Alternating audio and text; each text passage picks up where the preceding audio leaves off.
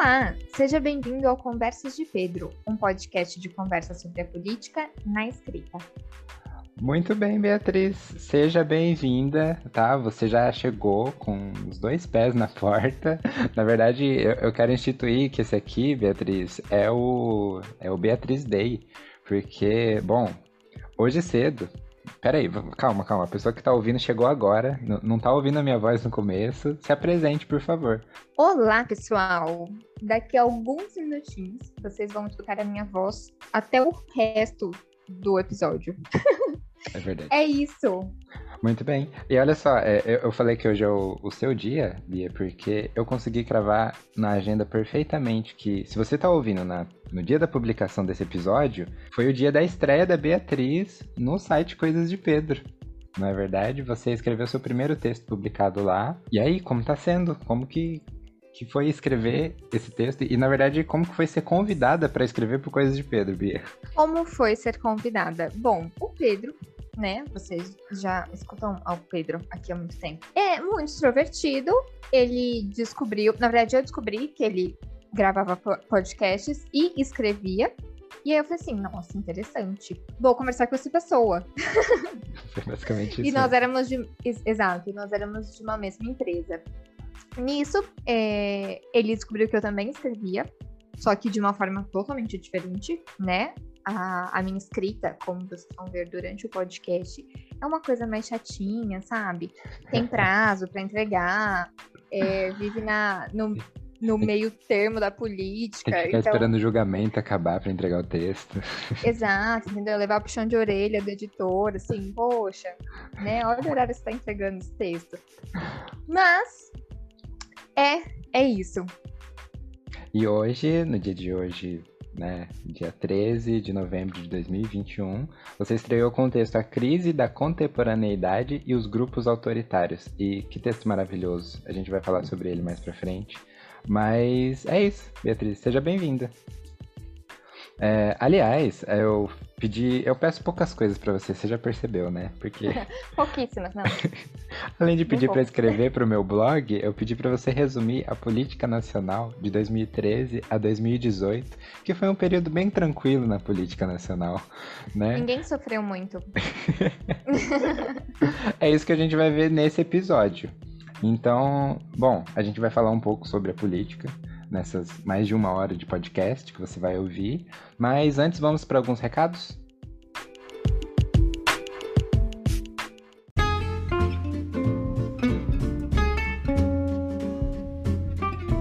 Muito bom, Bia. Vamos para alguns recados então?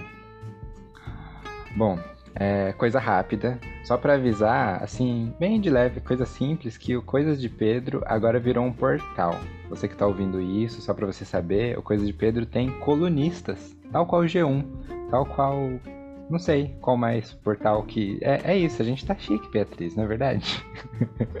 Isso mesmo, e agora eu também faço parte dessa galera maravilhosa. Muita gente boa. É, exatamente. O que pode acabar sendo uma contradição, porque é coisas de Pedro, mas são nove pessoas escrevendo agora. São nove pares de mãos, né? O que, que você tá achando desses diferentes estilos, textos diferentes? Essa semana foi muito corrida. Sim, essa semana cheia de novos textos, de novas pessoas, novas personalidades. E isso que eu acho o mais maravilhoso.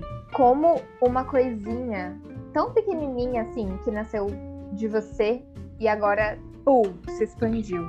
É, exatamente. Eu não tô acreditando nisso ainda. Eu falei que eu vou fazer mais pra frente um episódio só para falar de toda essa transformação que a Coisa de Pedro teve. Mas é isso. Você que tá ouvindo esse podcast, vai lá, coisasdepedro.com. Com certeza vai ter um texto novo. Toda semana agora tá saindo texto. Todo dia, de segunda a sexta. Às vezes sábado, como hoje, saiu o seu. Então, é isso.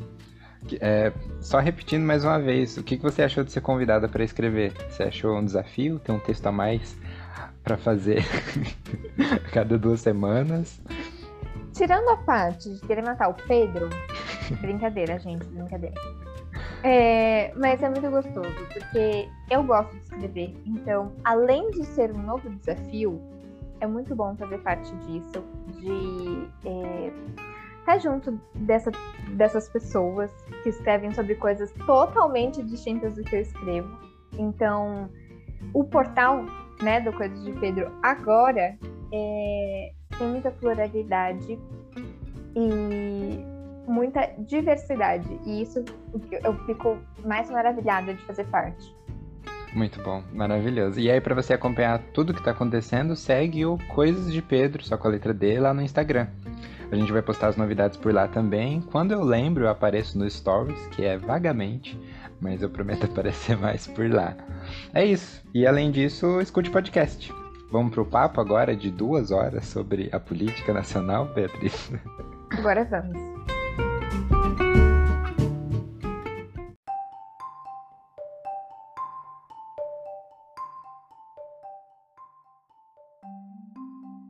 Muito bem, Bia, seja bem-vinda. Você é a primeira convidada do Conversa de Pedro que eu já conheço antes da gravação, né? Sinta-se em casa. Muito obrigada.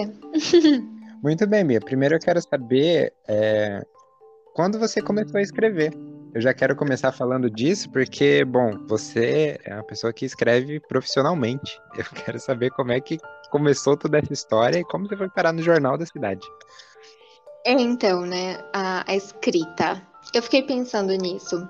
Porque eu até comentei com você, né, já que a gente tem uma, eu diria, uma amizade antes a isso, né, a esse podcast.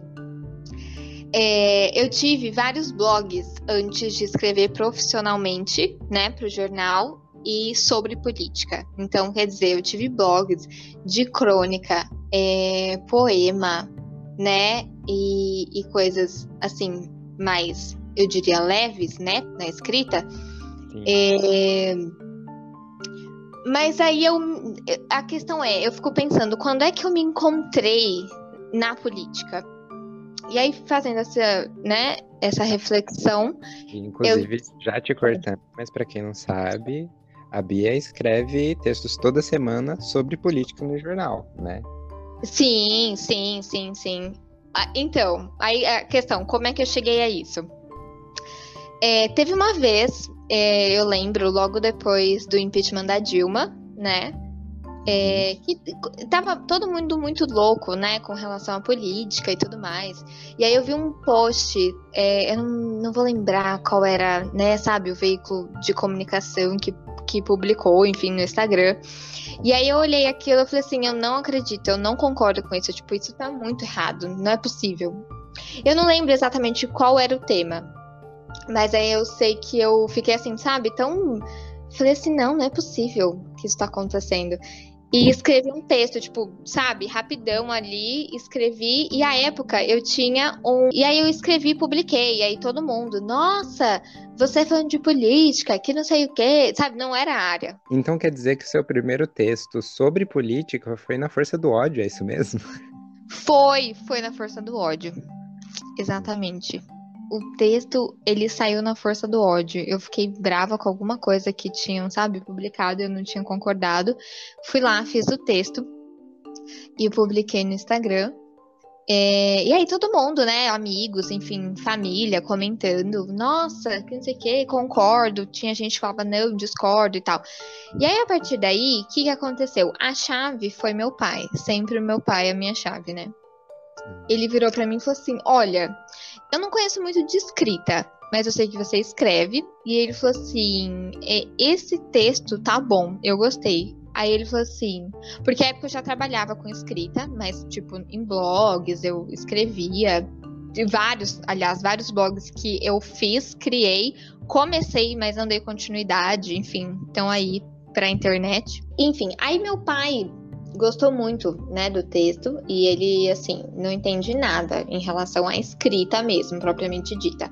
Mas ele gostou da opinião e falou que, enfim, a, a época eu estava também meio, não sei o que eu vou fazer depois que eu sair da escola, né? Então era uma coisa assim, tinha, tava terminando o ensino médio e, e falei assim, meu Deus, o que, que eu vou fazer na faculdade, sabe? Eu queria muito continuar estudando.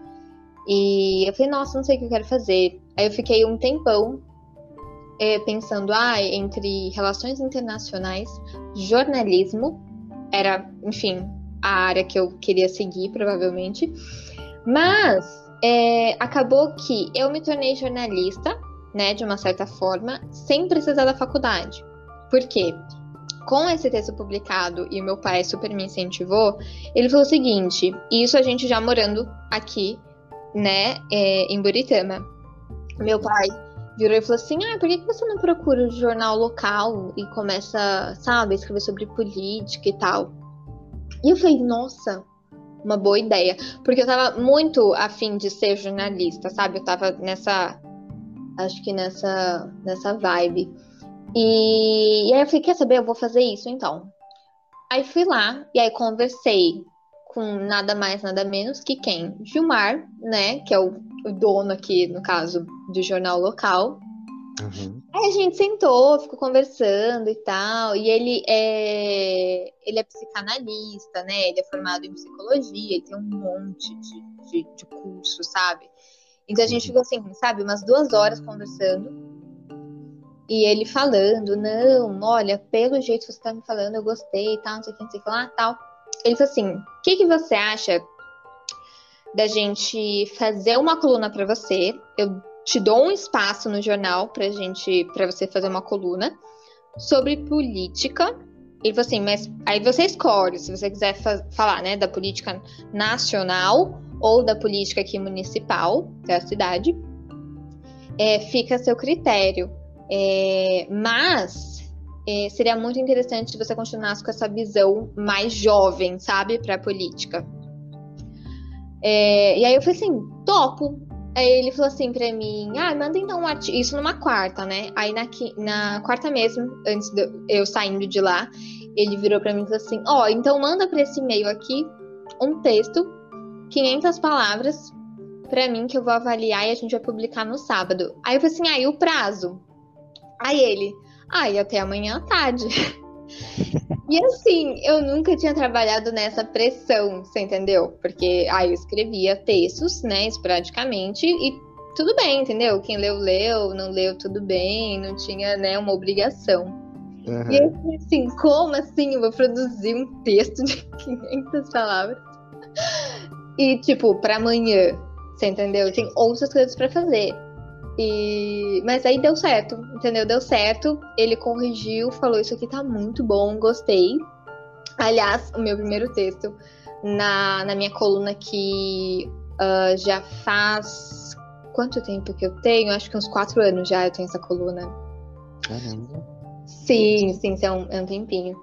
É... O meu primeiro texto foi sobre né, o, o futuro ser dos jovens no Brasil.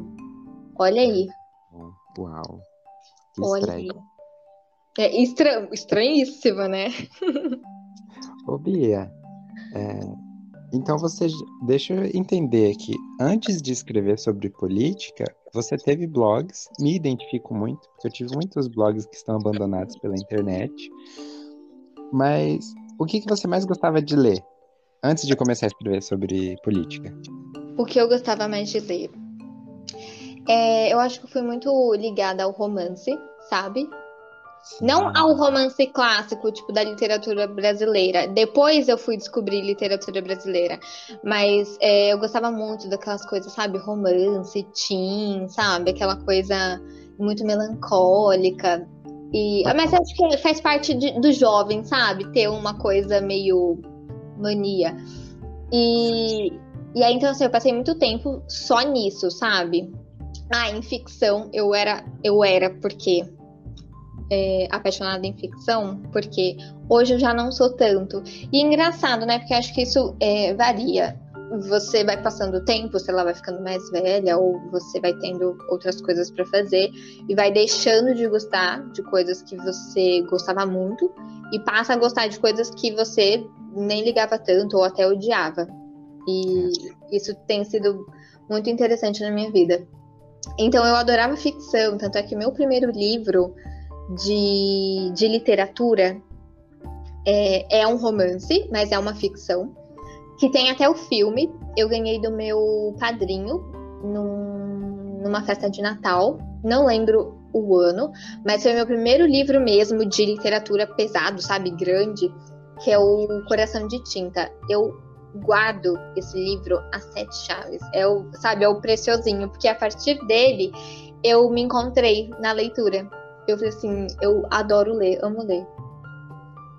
Inclusive, guarda muito bem esse, esse livro, porque, pelo que eu vi no filme, esse livro tá em falta, tá? Tem muitas poucas edições dele. Ah, é? Você tá brincando? Aqui no filme, eles ficam metade do filme procurando uma edição do Coração de Tinta, né? É, de fato, não, de fato. E ela tá bem escondidinha. É, aqui ela também tá. Muito bem. Agora me fala, assim, com certeza as influências mudam, é, o seu jeito de escrever mudou, mas hoje você cursa direito, né? Você tá no, no terceiro semestre? É, no quarto, né, agora, quarto semestre. Então você está no quarto semestre de direito e como que a faculdade mudou tanto o seu hábito de leitura quanto de escrita? Então, é, antes de começar a escrever sobre política, um pouquinho assim depois, né? Antes, melhor dizendo, um pouquinho antes de escrever sobre política, eu já estava começando a mudar os ares da leitura. É, eu passei a ler menos romances até porque eu comecei a prestar vestibular, essas coisas, né? Então aí eu comecei a focar muito na literatura brasileira, que aí foi quando eu conheci, por exemplo, o Machado de Assis. E, enfim, a minha escrita, aliás, é nada machadiana. nada machadiana. Eu sou muito longa, eu acho, nos períodos, sabe? Falando a respeito de, de escrita. E, sei lá, acho que me dou bem até então com isso. É, e aí eu fui encontrando outros ares. É, passei a ler coisas mais é, autobiográficas, então, assim, coisas mais chatas, sabe? Ligadas a documentários, a coisas muito é, pesquisa, é, mais para essa área, eu diria. É... Qual seria a palavra certa para isso? Bom, na verdade, essas leituras são é, as leituras obrigatórias do curso, né? Não, não, sim, sim, mas eu falo assim, eu não, não entrando no curso ainda. Ah, você mesmo já foi mudando. Isso, eu já fui mudando, essa é a questão. Eu já fui mudando antes mesmo de entrar, porque assim, é o que eu tava falando. Eu tava saindo da, da escola, comecei a prestar vestibular, porque na verdade, eu não sei se eu te contei isso antes, né? do podcast, enfim. É, eu prestei USP dois anos. Eu queria passar na USP. Caramba, eu não sabia disso. Eu sou, assim, eu não sou hoje, mas a época quando eu tinha que passar, tinha, né? Ah, aquelas, né? Tinha que passar, não tinha que passar, mas eu queria muito passar. Uhum. E aí o ano que eu tinha muito que passar, é, eu não passei, tipo, por quatro pontos. E eu lembro que aquilo para mim foi o fim, sabe? Eu falei assim, nossa, eu não acredito, como assim por quatro pontos? Eu fiquei arrasada. Então quer dizer que o seu gosto, aliás, você já sabia, você não sabia o que ia fazer, mas tinha, tinha opções aí, né? Você falou que era jornalismo. Eu tinha opções. É, eu queria o jornalismo, porque eu já estava é, meio que encaminhada para a área, né, do jornalismo. E depois eu comecei, como eu comecei a escrever sobre política tal, eu não queria alguma coisa. É, como é que eu diria? Sabe assim, que fosse uma coisa mais específica para a área política mesmo. Aí você vai falar assim: ah, mas que faculdade, ou melhor, que curso tem para cursar política? Primeiro, que nenhum político tem curso em política. Mas, assim, exatamente, né? Por exemplo, a gente tem políticos em que são médicos, assim, nada a ver, entendeu? Com a, com a área mesmo. E aí eu falei assim, o que, que eu tenho de opção? Aí eu tinha, tem a, a, o curso de Ciências Políticas, mas que no Brasil ele só é feito, né? Você só pode fazer esse curso depois de, tipo, um bacharelado, por exemplo, em alguma coisa, você se especifica em, em Ciências Políticas. Entendi. E aí eu falei assim, gente, mas o que, que vai me complementar, sabe, para isso? E aí eu conheci eh, relações internacionais, que é uma área muito boa, mas eh, eu, eu pensei assim, tudo bem, né? Vamos cursar relações internacionais, qualquer coisa, enfim, tal. Ou jornalismo. Aí o tempo foi passando, tal. Eu comecei a ter é, mais espaço no jornal. Então, assim, os meus artigos foram crescendo. Não eram só 500 palavras. É, e aí eu fui gostando da coisa, fui. Ah, aliás, falando de livros. Aí eu fui ampliando totalmente meu repertório é, em relações a, a, autores, sabe? Fui conhecendo outros tipos de, de literatura, é, até mais teóricas, entendeu? Em que vão falar sobre política de fato, o que seria uma política, por exemplo, de esquerda, de direita, ou não só nesses dois termos que eu particularmente não curto muito, sabe? Você só enxugar todo mundo para um lado ou para o outro. É... Mas aí, enfim, fui ampliando. E aí o que aconteceu? Eu tive uma oportunidade de emprego. Assim, eu escrevendo para o jornal da cidade, tive uma oportunidade de emprego e para isso eu precisava fazer tipo um concurso, né? Era uma prova que eu tinha que fazer. Uhum. E essa prova era pro fórum da cidade. Ah, sim. Certo, eu fiz essa prova Aí eu passei em primeiro lugar, fiquei muito chocada, porque eram só, do, do, é, só eram dois lugares e era tipo muita gente. Aí eu falei assim, não, eu não vou conseguir. Mas assim, vou fazer a prova, né? Vai que, vai que dá certo, não sei. Não fui com tanta expectativa. Às vezes é isso, né, da vida, você não ir com tanta expectativa. É, é, é bem isso, me identifico. É tipo, eu vou fazer esse podcast aqui, ninguém vai ouvir. É, vamos ver se dá certo. Se não der certo, tudo bem, não tem problema não. E aí eu fui sem muita expectativa, tal, mas fiz a prova tranquilo. É, ou melhor, tranquila. E aí quando saiu o resultado, e aí eu vi meu nome lá em primeirinho, eu falei assim, o quê? Eu passei em primeiro lugar. Como assim eu passei em primeiro lugar? E fiquei super feliz, na época eu fiquei super feliz. E aí eu pensei assim, gente, fórum. Fórum tem a ver com o quê? Com a área jurídica.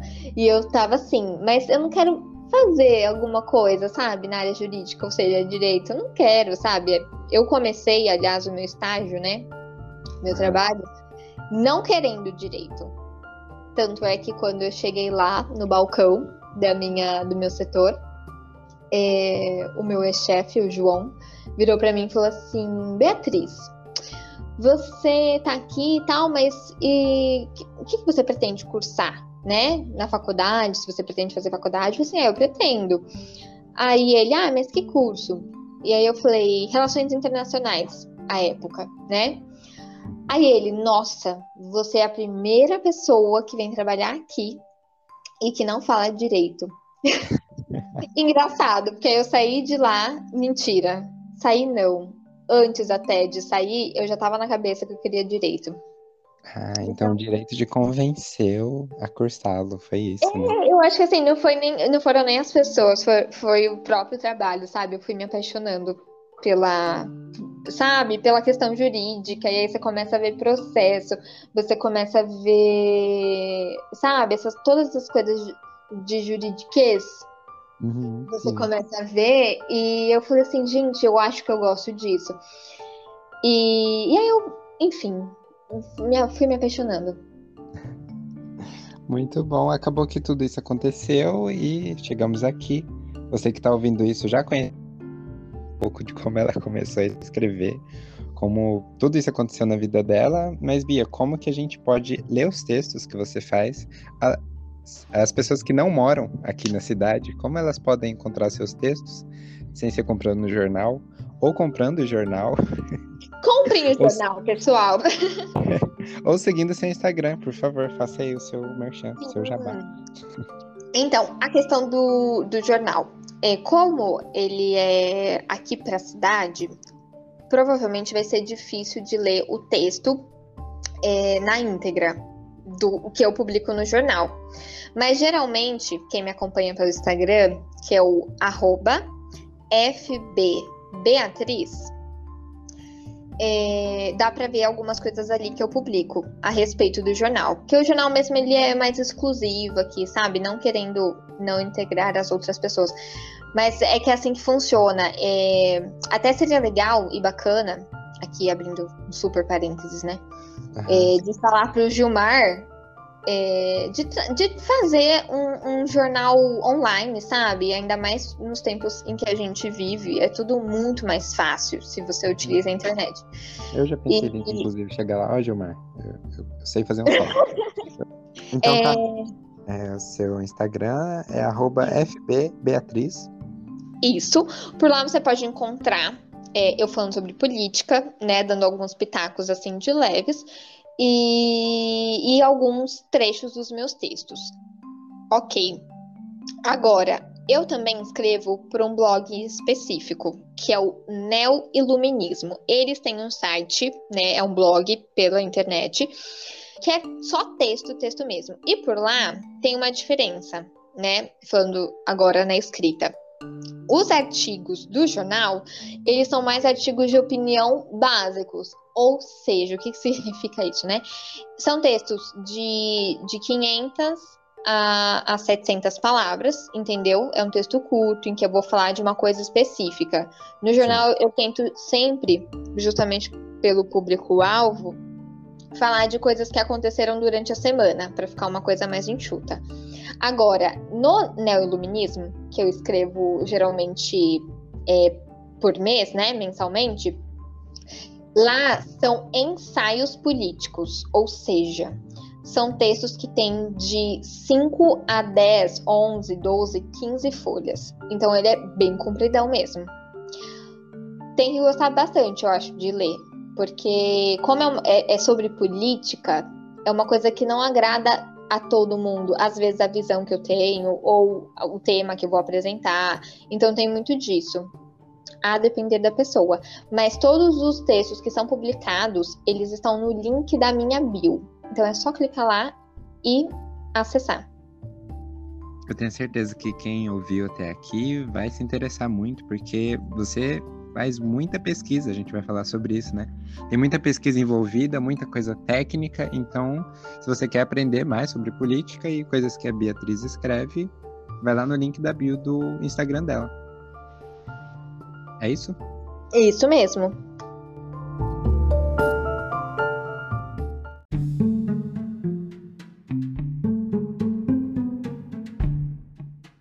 Ô Bia, você é, tem um desafio que eu não me dou ao luxo de ter, que é sempre escrever sobre atualidades. É o que você faz no seu texto para o jornal, né? Você sempre fala sobre algum tema que está quente ou algo que aconteceu recentemente.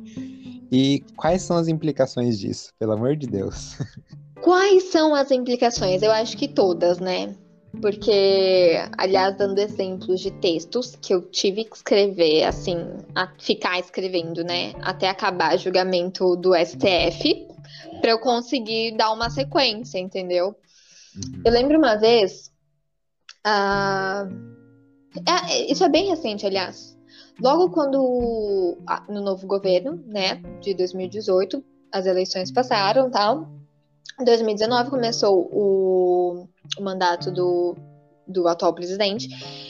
E, e aí teve uma briga no Senado Federal a respeito de quem seria o presidente do Senado Federal. É, eu não sei se você lembra disso e se os ouvintes vão lembrar disso. É, o que, que aconteceu? O Davi Alcolumbre, senador, estava sentado. Começou a votação para a eleição de quem seria o presidente da casa. E aí o Davi Alcolumbre simplesmente chegou e sentou na cadeira lá e ficou. E assim, e não ficou por 15 minutos ou até acabar a, a, a votação. Aliás, a votação não acabou no mesmo dia, porque começou um, um sabe, um Paranauê Sim. lá no, no Senado, porque ele não ia levantar de lá, porque eles não queriam, eles assim, né, a, o pessoal dele ali não queria que o Renan Calheiros fosse presidente da casa.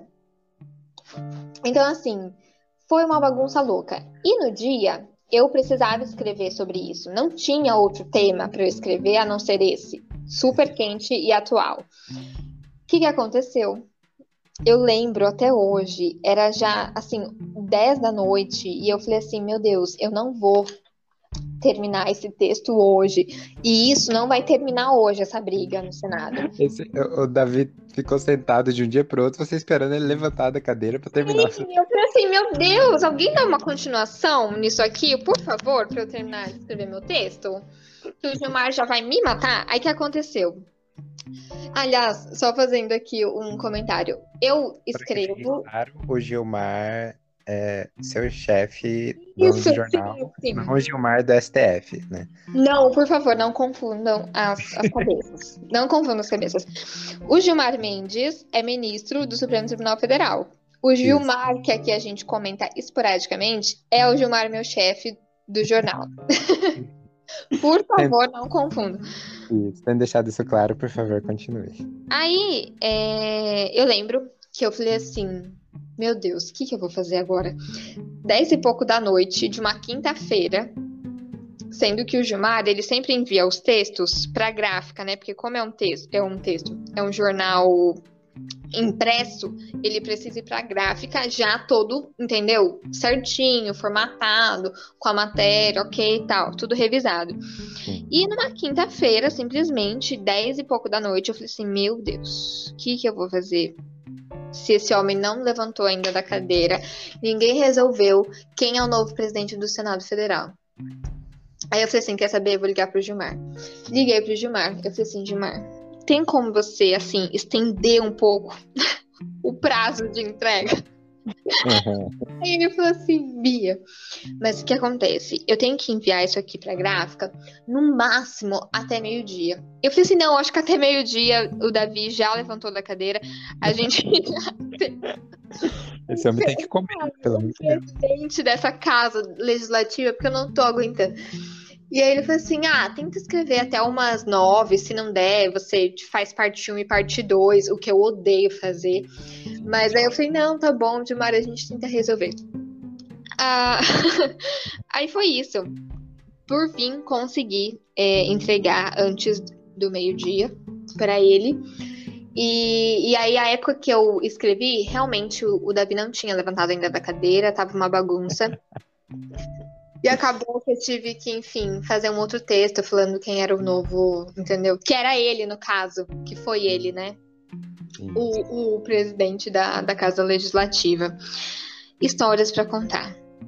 Aí legal que você podia ter feito igual eles fazem no futebol, que é escrever uma crônica para se um time ganhar, escrever outra para se outro time ganhar. Sim, eu acho que tá aí, tá aí a questão, né? Nossa, é. mas quantas vezes é, julgamentos assim no STF em que eu co começo a cobrir, né? O, o placar, enfim, as votações. E aí eu vou lendo cada coisa e tal, vou citando, vou fazendo. E aí, no meio da coisa, alguém fala assim. É, no meio do julgamento, né? Um ministro vira e fala assim: Eu peço vistas. Nossa, para mim é o fim. Eu falo assim: Você tá brincando comigo? Você, ah, por que você não me ajuda? Por que você não me ajuda? Não, não, não. Ô, Bia, é, você até explicou um pouco do processo de como funciona. Você basicamente fica com o jornal ligado, né? E, e esperando acontecer. Mas como que funciona o processo de pesquisa também das notícias, é, de como você faz para basear a sua opinião para escrever ela? E se é a opinião de outras pessoas, olha só. Do artigo de opinião, e eu acho que assim, tudo se baseia é, em quem que vai ler seu texto, né? O público-alvo. Eu acho que eu me pauto muito, sabe, quando eu vou escrever um texto, pensando em quem que vai ler esse texto. Muito bom. Né? Porque senão não faz sentido. Eu, por exemplo, escrever uma coisa, ai, muito jurídica, entendeu? Para alguém que, que vai ler o jornal, sabe? O jornal, eu percebi, o público-alvo, pelo menos aqui da cidade, da região, é um público que, assim, é um papo, entendeu? Eu tenho que explicar qual é a notícia, desenvolver o tema, sabe? Clarear o, o que que é, de fato, principalmente hoje, né? Que a gente vive numa coisa assim, ah, isso é verdade. Ah, não, mas isso é mentira. Mas fulano falou que não. Ah, mas fulano falou que sim. Sabe? Aí você vai de acordo com, com a sua visão política, por exemplo, né? Sim. Hoje tem sido muito isso, o que é horrível, horrível, péssimo para você, sabe? É, tá desenvolvendo ideias, temas. Então, é, eu penso muito nisso. Para o artigo de opinião no jornal, eu tenho que ser muito clara. Eu pego a notícia, falo assim, ó, oh, é isso aqui. O que, que disso a gente pode tirar? Aí, às vezes, eu faço uma análise política. Às vezes, a análise, ela é crua, pura minha. Então, quer dizer, eu pego daquilo e falo assim, olha, nossa, isso aqui tem alguma coisa a ver com aquilo ali, que pode desenrolar tal coisa. Quando é meu. Quando não é meu, e geralmente não é, né? Porque eu falo assim, a gente se baseia muito, né? Assim, você vai ter suas opiniões, as suas reflexões, os seus temas a partir de alguma coisa que você leu, o que você gostou e tal. De algum autor que falou alguma coisa que você falou, poxa, nossa, isso aqui agora explodiu a minha mente. Por isso que os textos que eu faço no jornal é sempre assim eu busco a notícia mesmo, o que, que aconteceu, o fato, e depois disso, ou a gente constrói uma narrativa, né? Ou eu busco construir uma narrativa em relação a textos anteriores ou fatos anteriores que eu já escrevi, ou se não, eu falo assim, isso aqui é isso, pode influenciar a tal coisa, que depois, enfim, talvez influencie ou não, mas eu deixo bem separadinho isso e falo que é muito importante a pessoa diferenciar o fato da, da opinião, né? É, a respeito de sites, né, que eu gosto, ou de jornalistas, né, que eu acompanho bastante, eu acho que vai um pouco de cada um, né? Mas, é, que eu fico aqui para dar dica, eu gosto muito da revista Piauí. Lá tem bastante textos interessantes. Nem sempre a gente concorda com tudo, mas o importante né, é, é ler, enfim, gosto das análises dos, dos jornalistas.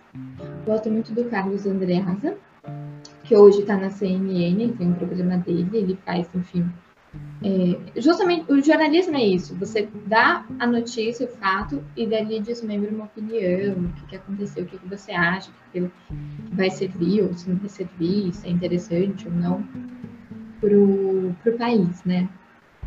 Muito bom. Interessante essa pesquisa e necessária para você passar as pontas do jeito certo. Não passar já com a opinião enviesada também. Exato. Importante isso. Mas olha, é, o seu texto é muito diferente do meu. Quem lê já sabe disso, porque além de ser um assunto muito mais sério, eu escrevo humor, basicamente. Você escreve sobre política e coisa que está acontecendo que vai mudar o país. Sim. Então, como você vai equilibrar aí o seu juridiquês, porque você é estudante de direito, para não dificultar muito para o leitor? Você já falou que você pensa muito em quem está lendo, mas como você filtra Sim. isso na hora de escrever?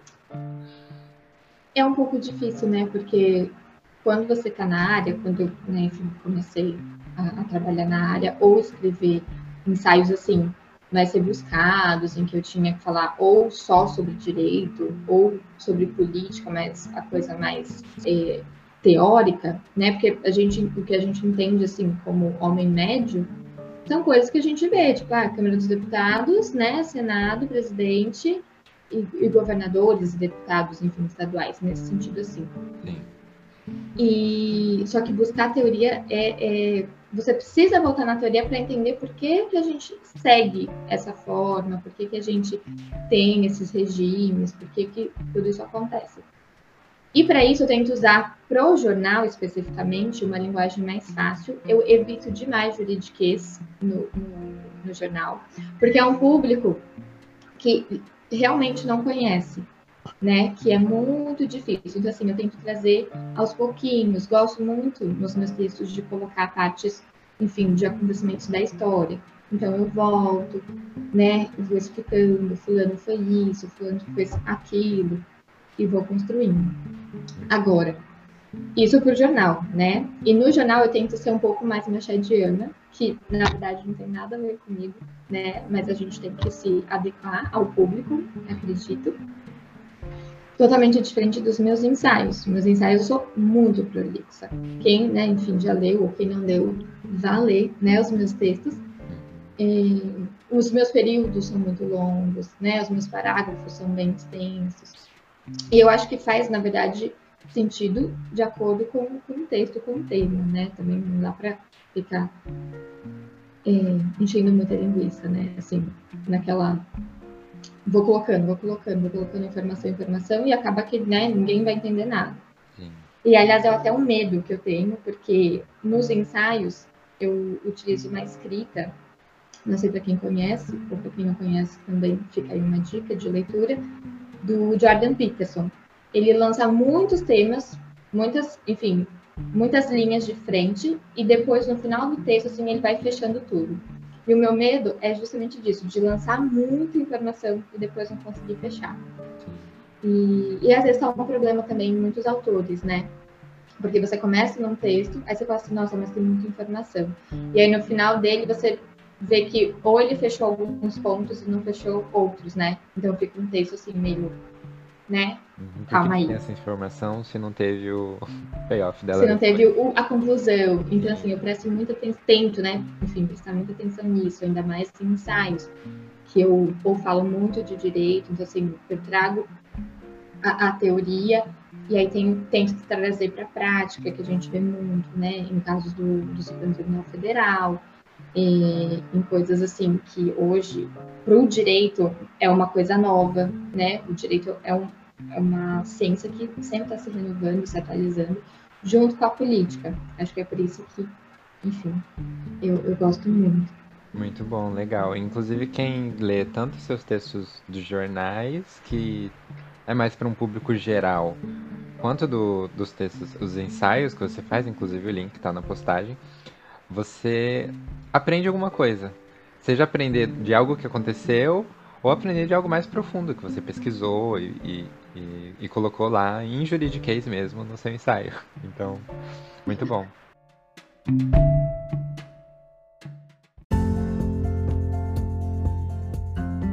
Agora sim, a gente já falou sobre. Fica essa lição. É importante pensar em quem vai ler o seu texto. Mas é importante pensar no editor também né? Eu queria falar sobre prazos. a gente já falou sobre isso, mas assim, como conseguir entregar no prazo? Você tem essa resposta, Beatriz?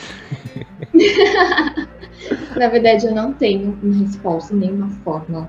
Porque para o jornal, por exemplo, talvez a gente já falando, eu, eu escrevo semanalmente. Então, assim, para o jornal é muito difícil quando o tema está muito quente e eu preciso escrever sobre isso.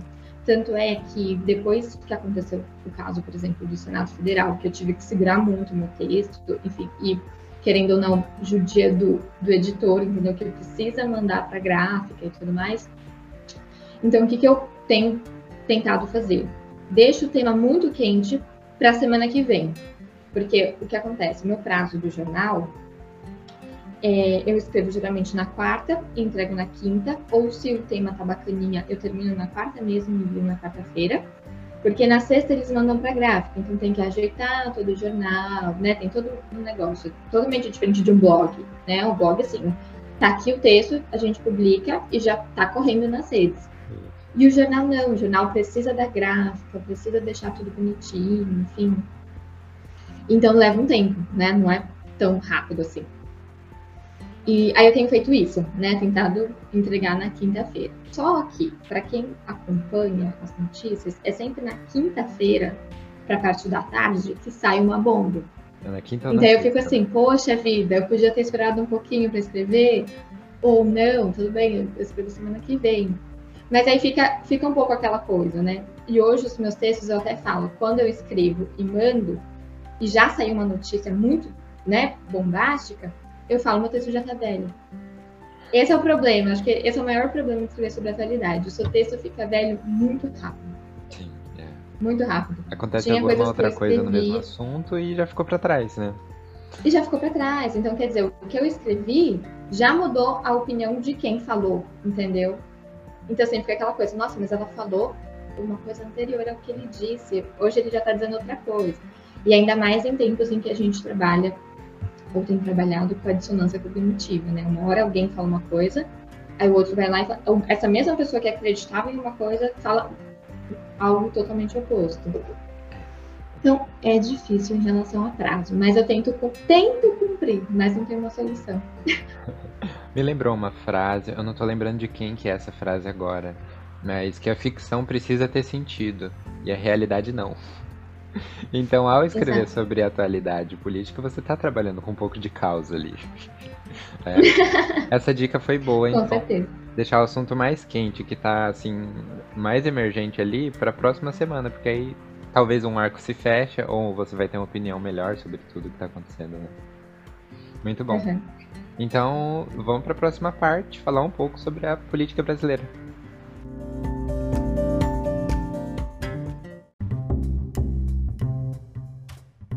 A gente pode começar falando assim.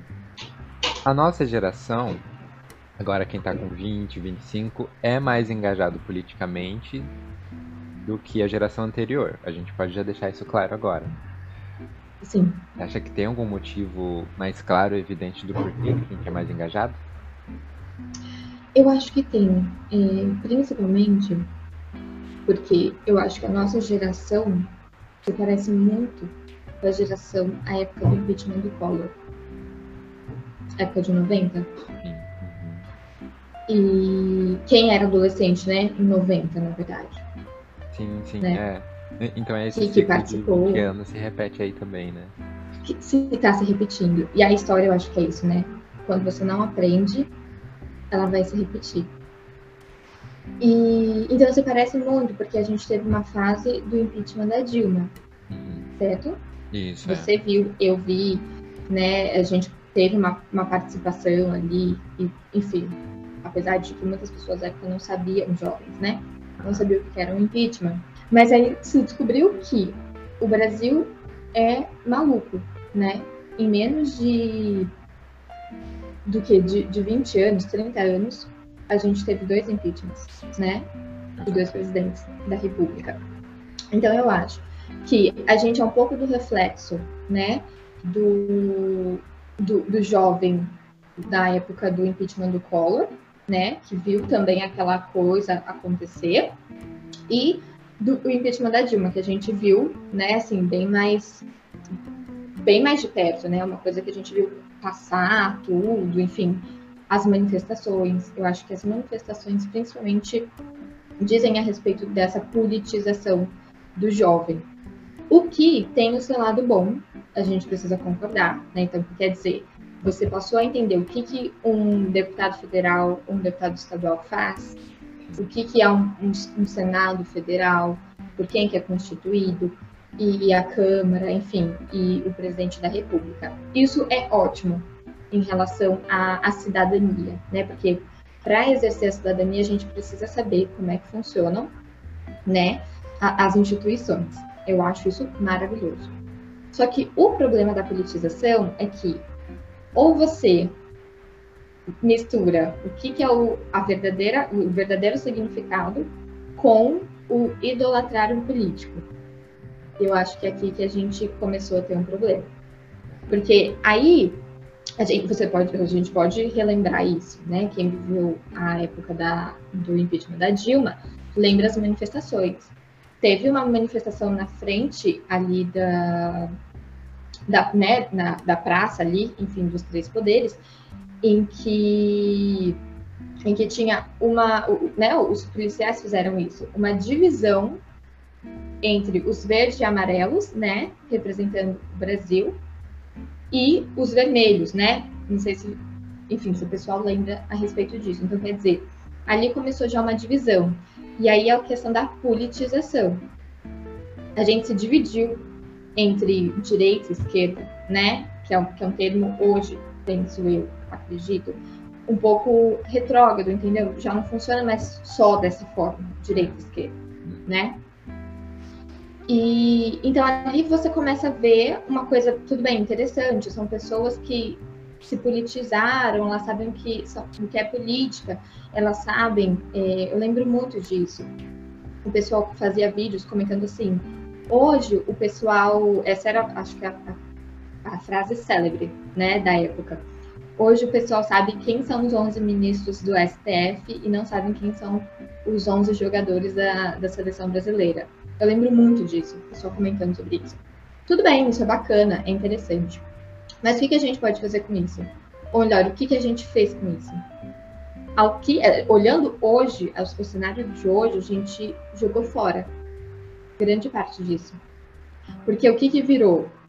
Que foi o que eu disse. Virou uma idolatria do lado ao contrário.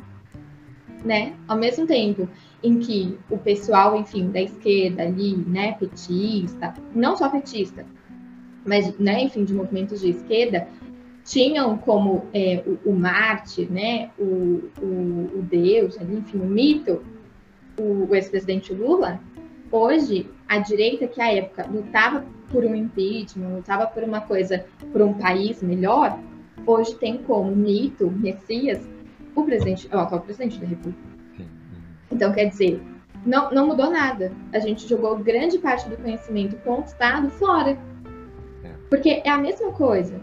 A gente está vivendo a mesma coisa, só que de um lado ao contrário. Uhum, né? O ciclo e só eu acho teu lado, né? A polarização só, só inverteu. Só inverteu o lado. E fez, na verdade, a gente desconstruir tudo que a gente conhecia, como eu falo, relações políticas, eh, relações pessoais. Então, quer dizer, hoje eh, você se declarar alguma coisa politicamente já é muito difícil, né? Diferente de antes, em que você tinha que, que ter uma posição. E hoje, se você toma uma posição, quer dizer que o que você é é oposto a tudo o restante. E, aliás, a arte da política, é, né, enfim, do, do estudo da política, não é você idolatrar alguém, não é você ter um político de estimação mas é você conhecer o jogo, as instituições políticas e disso construir, né, ideias, é, pontes, porque assim não significa que é, eu seja ou não seja de esquerda ou de direita, que eu não possa ter um diálogo, construir alguma coisa com alguém que pensa diferente. E a politização, querendo ou não, ela destruiu isso, principalmente as relações pessoais. Porque eu tenho uma experiência com, alguém muito próximo de mim, em que quando começou, enfim, a questão né, do, do Bolsonaro, né, enfim, começou a questão do Bolsonaro de, de, de pequenos escândalos ali em relação aos filhos dele e tal, é, e toda, né, enfim, o que a gente tem vivido agora, eu lembro que eu não concordo com isso, né, e acho que qualquer pessoa que pense um pouquinho fora da caixa, da sua própria bolha, entenda que não tá certo, né? A gente não tá vivendo maravilha, né? E ele não é o melhor, enfim, o mito, né? Uhum. Não é o mito. E, e, não existe, né? Aliás, salvador da pátria, o mito. A gente precisa também partir desse pressuposto que não existe. A gente não precisa ser salvo de nada. Acho importante deixar isso muito claro. Né? Vamos baixar um pouquinho a bola. Ninguém precisa ser salvo de nada, né? E então eu lembro que eu tive uma experiência é, pessoal que eu falei assim, mas por que a gente chegou nesse ponto?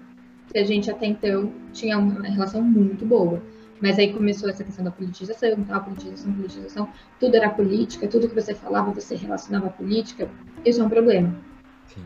Porque aí você não começa mais a pensar como ser humano, mas quase como um robô. Então, então quer dizer, tudo isso aqui tem a ver com política. Tudo bem? Mas a gente vai ficar só nisso? Só, só nesse jogo, assim, de, de ah, o que eu penso é porque você tem um, um viés, sabe? Toda aquela coisa. Sim. E eu falei assim, mas por que a gente tá nisso? Por que a gente tá nessa. nesse papo? Não era pra estar tá aqui, hum. né?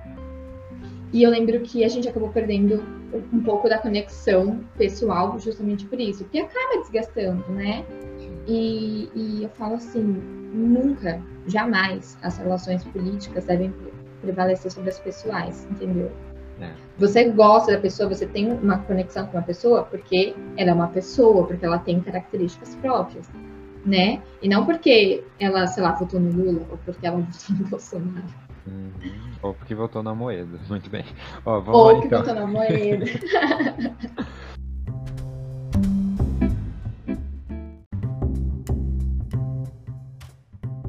Vamos falar um pouco então sobre essa construção e depois esse desmonte que a gente está vivendo. Começando por 2013, porque eu imagino isso muito claro. O que a gente está passando agora e, e as, os adultos que estão se formando agora eram adolescentes ou pré-adolescentes em 2013. Eu, por exemplo, tenho memórias muito vívidas de estar tá assistindo na TV as pessoas subindo ali, né, naquela construção do Niemeyer que é maravilhosa, né, um símbolo da democracia, e as pessoas lá em cima, jogando fogo em pneus, né, hasteando bandeiras, e essa frase de que o gigante acordou. Uhum. E depois voltou a dormir, como a gente já sabe. Mas o que acontece é o que, que a gente construiu de lá até o meio do caminho e, e como que isso tudo foi desmoronando. Porque, como você disse, a gente tinha ali um, um, ideal quase a ser atendido de presidente, que também não atendia muitos dos ideais. Né? Depois veio o governo Dilma. Inclusive, um breve parênteses aqui, que essa é a primeira vez que eu tô falando sobre política publicamente, tá? No seu episódio que vai sair isso. Meus vezes eu não falo nada de política.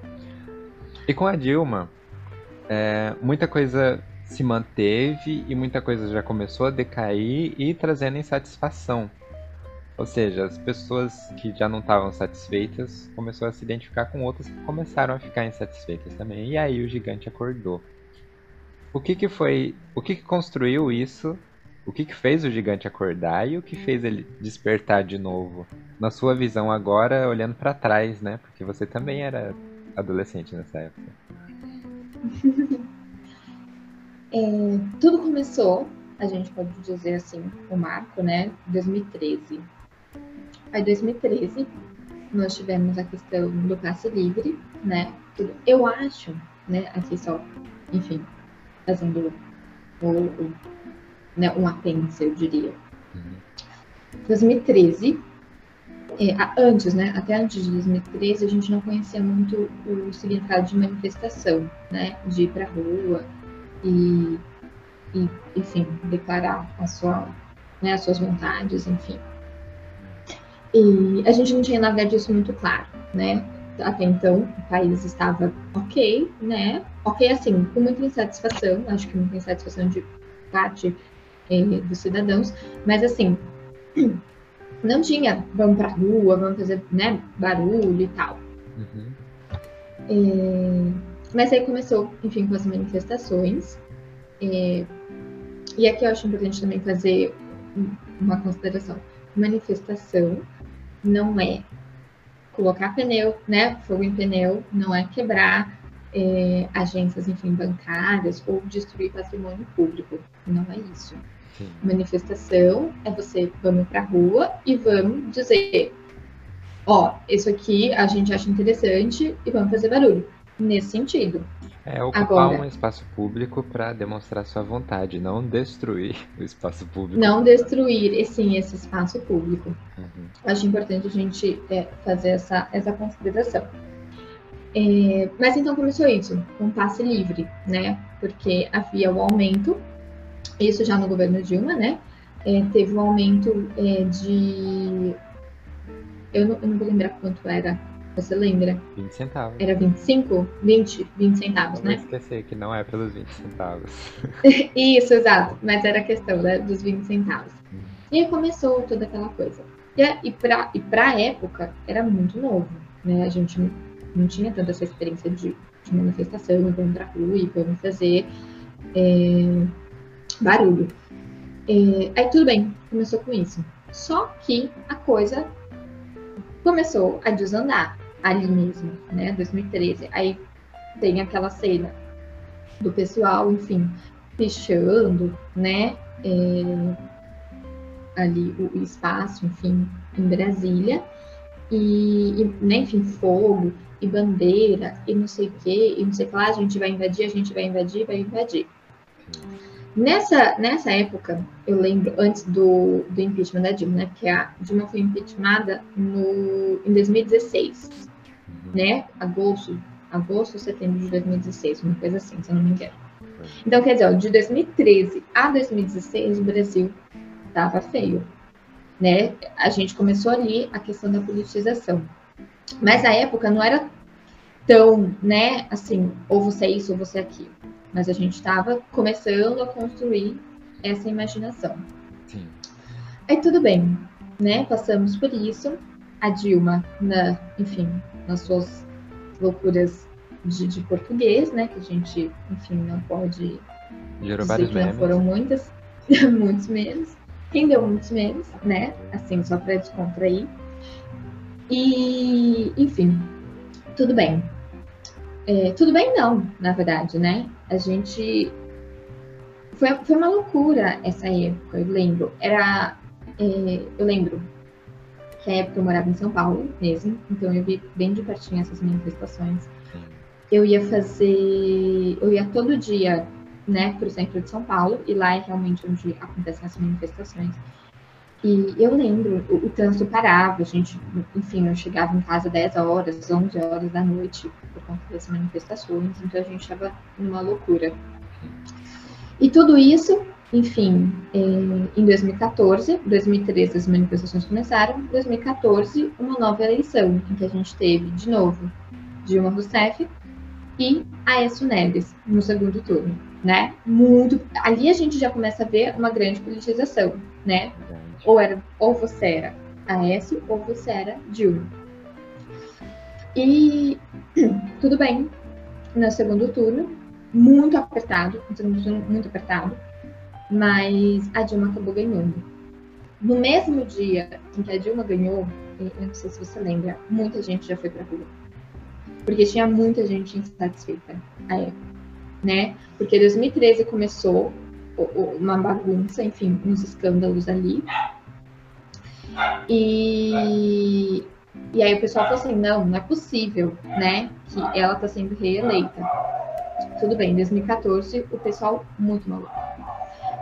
Foi pra rua, todo mundo foi pra rua, enfim, vamos, né? Não, não tá certo, enfim, né? Não dá pra ser.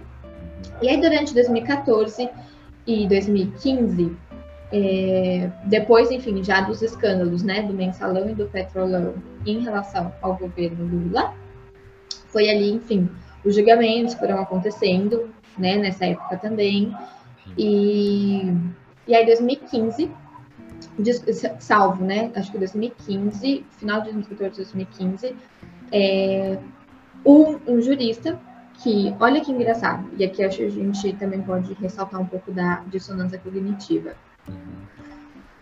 o que hoje fala que a, a- né, enfim, o poder militar que a gente tem no Brasil é o poder moderador, como se a gente vivesse na época do Império, né? Assim, bem tranquilo.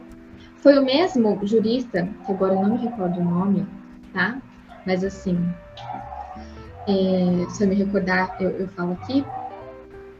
É, ele dizia, ou melhor, disse, alegou que no governo Dilma, é, no seu primeiro mandato e agora no seu segundo, né, 2015, ela tinha realizado as pedaladas fiscais. Aliás, é por isso que ela foi, é, enfim, por isso que ela sofreu impeachment, Sim. né, por conta das pedaladas fiscais. Aí, a grosso modo, o que, que são pedaladas fiscais? É, o que muita gente não sabe, né, só sabe que a Dilma foi é, empichada, mas não sabe por que, que ela foi ou por, e se tudo, se o processo de impeachment ocorreu da forma que deveria ocorrer, né? E o que, que aconteceu? Pedaladas fiscais, a grosso modo, né, é o seguinte: você tem um dinheiro reservado para uma destinação política, então, por exemplo, para a saúde, e o que, que ela fez? Ela pegou parte desse dinheiro para realizar em outra coisa. Certo? Isso é uma pedalada fiscal. Você tira de um lugar para colocar em outro. A grosso modo, tá? Assim, porque eh, se for para explicar, enfim, a gente precisaria de um especialista, que eu não sou, né? E Mas, podcast assim, só a pra grosso isso modo também, né? a grosso modo. E durante o processo de impeachment da Dilma, é, o que, que aconteceu? Os seus direitos políticos, o que geralmente acontece, são cassados. O dela não foi cassado. Tanto é que a gente viu em 2018 ela se candidatando, eu não sei se alguém se lembra, ao Senado Federal por Minas Gerais. Claro que ela não ganhou.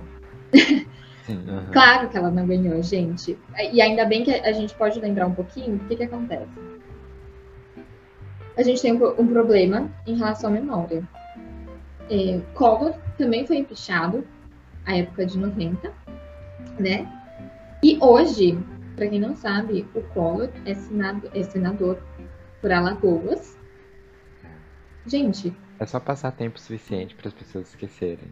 Para as pessoas esquecerem o que aconteceu, né? Ele é senador por Alagoas, pelo estado dele. E ali, enfim, é, seria um outro podcast para a gente comentar também a respeito dos políticos, enfim, do Nordeste, do Norte do Brasil, né? Que, enfim, são nomes, né? E então, assim, a gente acabou esquecendo, né? Acabou esquecendo. O, pessoal votou nele, né? Enfim, o estado de Alagoas votaram, né? votaram nele. E, então, assim, é uma coisa para a gente se pensar, né? Hoje ele é senador, mas antes foi presidente da República, empichado, e agora é senador.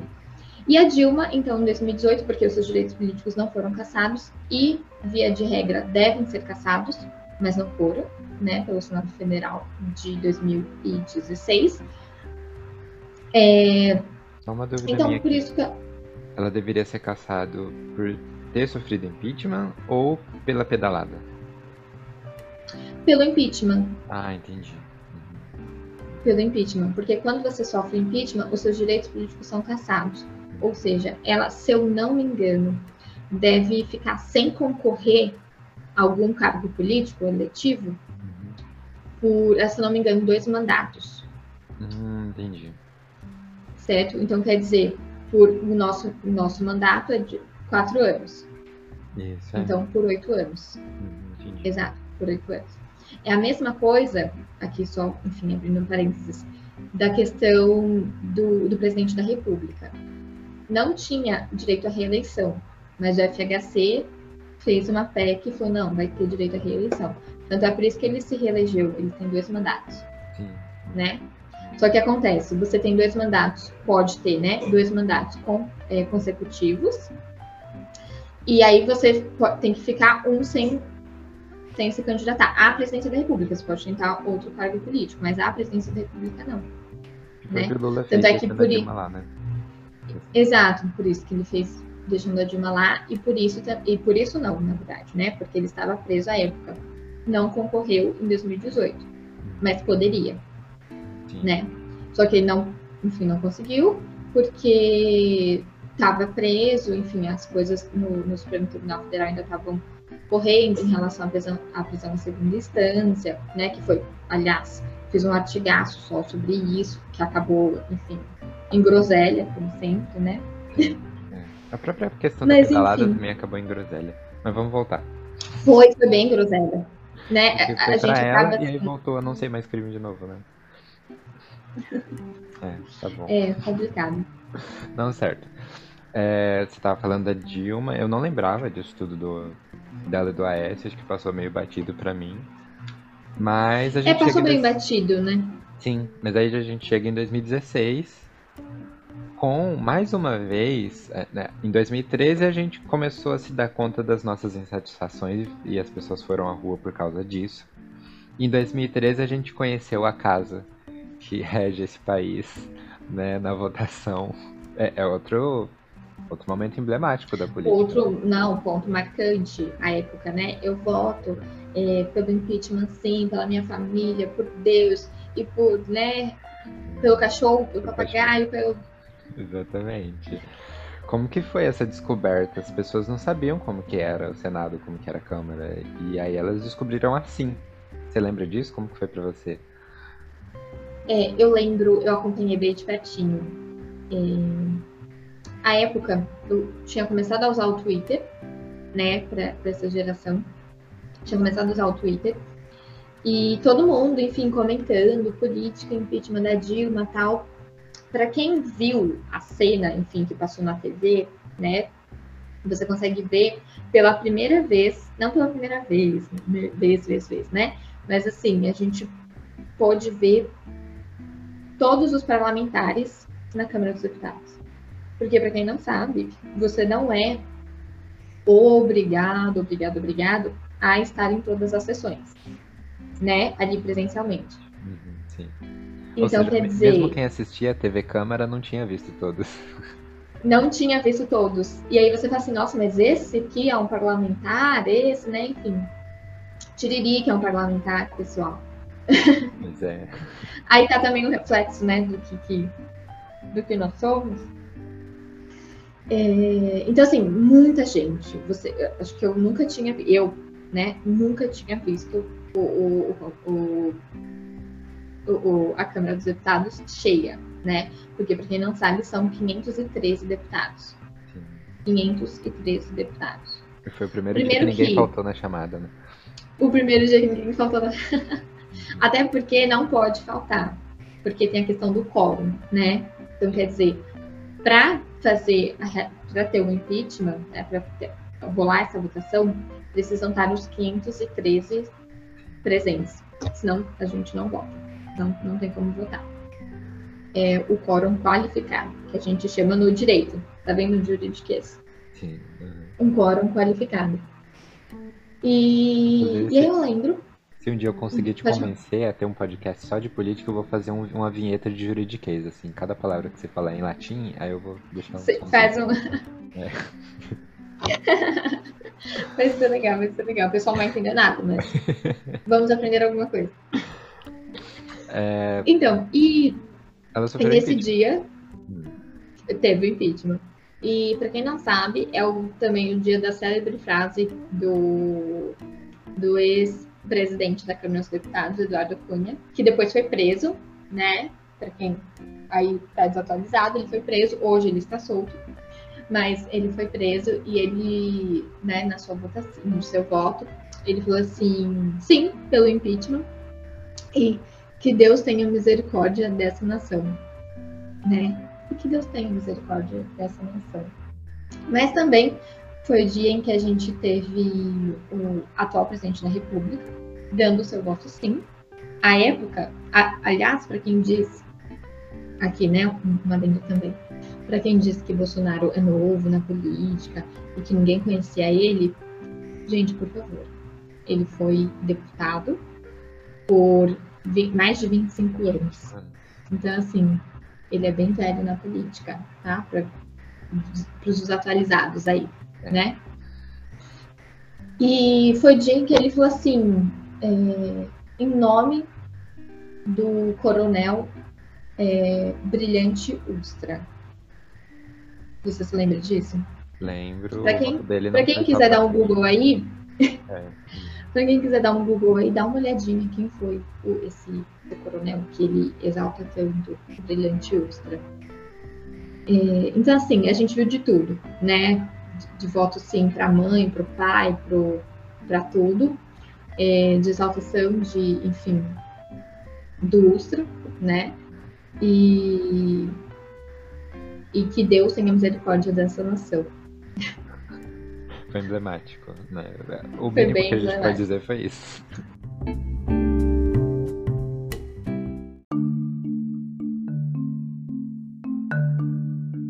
A Lava Jato, só pra gente aqui, né, enfim, entender, ela começou pelo escândalo do Petrolão, certo? Então era o escândalo da Petrobras que aconteceu no governo Lula.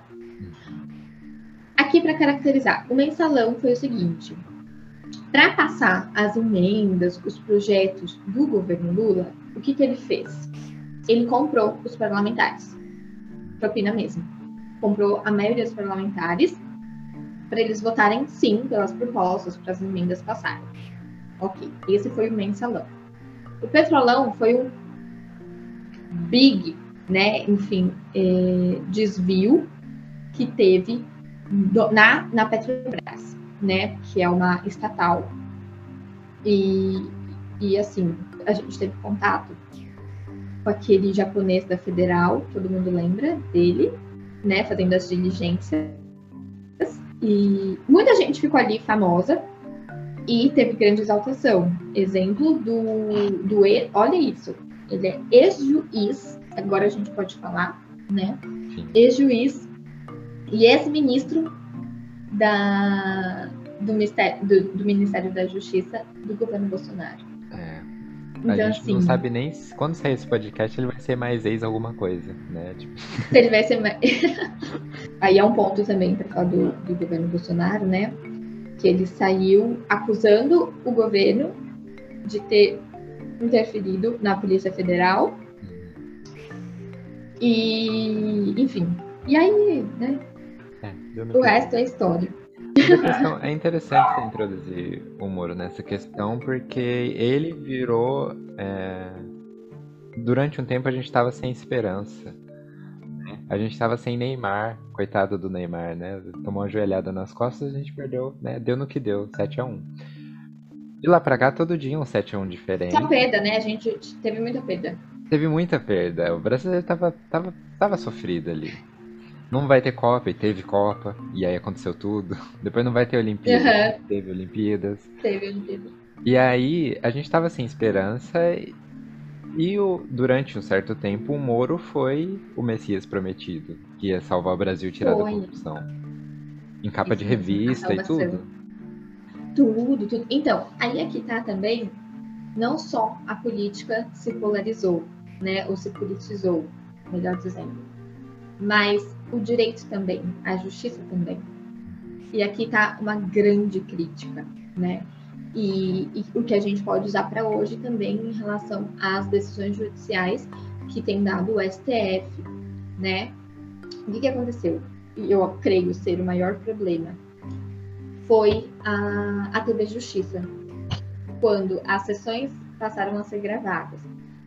Muitos eh, ministros até comentaram que o grande problema foi isso, porque as decisões começaram a ficar muito extensas. Né? Eu não sei se você já, já assistiu uma sessão, eh, enfim, do, do Supremo Tribunal Federal, em que os votos têm duas, duas horas e meia de leitura. E você fica ali. E quando você vai pegar para ler mesmo na íntegra, são tem, né, enfim, tem ministro que escreve 200 páginas. Sim. Mas é só um voto, é só você dizer sim ou não e fundamentar, mas o seu fundamento não precisa ser, né, enfim, extenso, prolixo. Eles são muito mais prolixos do que eu, pessoal. Pode, Ah. no máximo, no máximo 10 páginas. Assim, também. É, nunca chegou a 100, por exemplo, pra defender um. Não, não, não, não, não. Tranquilo. E então, assim, começou você, porque assim, quando a câmera tá na sua frente e isso passa pro Brasil inteiro, a coisa muda, né? Você tem alguém te olhando, você tem um pessoal ali comentando a respeito das decisões judiciais. Eu acho que ali começou uma politização também do direito. Tanto é que, como você disse, por um tempo, aliás, por um grande né, é, período, desde 2014, creio, até 2018, porque a Operação Lava Jato, para quem não sabe também, ela já foi extinta. Sim. Então, prolongaram bastante essa operação, né? É, desde 2014 a 2018, acho que foi um período muito forte dela, né?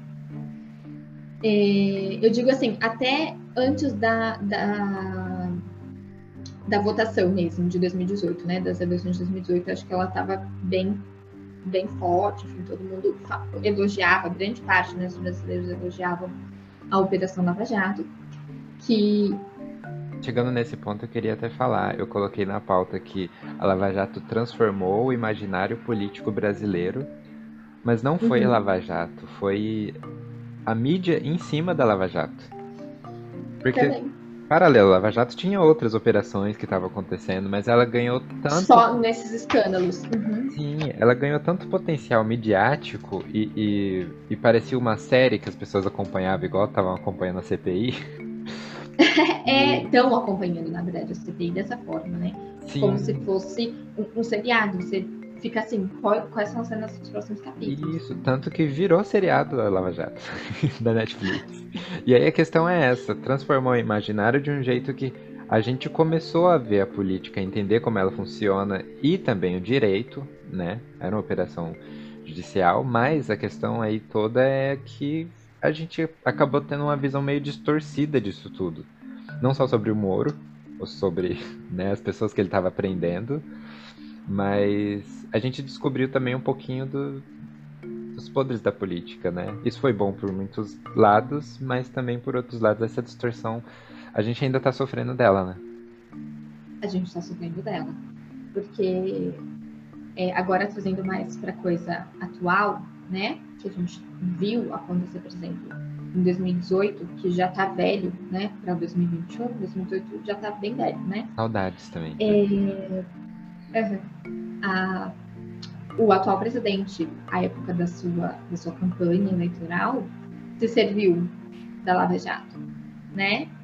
Da questão de, da, da corrupção mesmo, né? Porque a gente viu é, acontecer muitas coisas.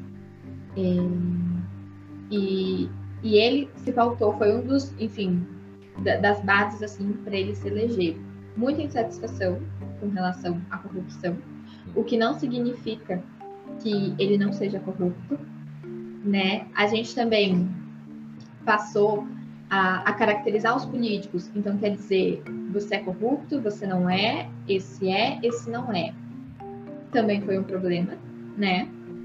Porque ser político não significa ser corrupto, ou ao contrário, né?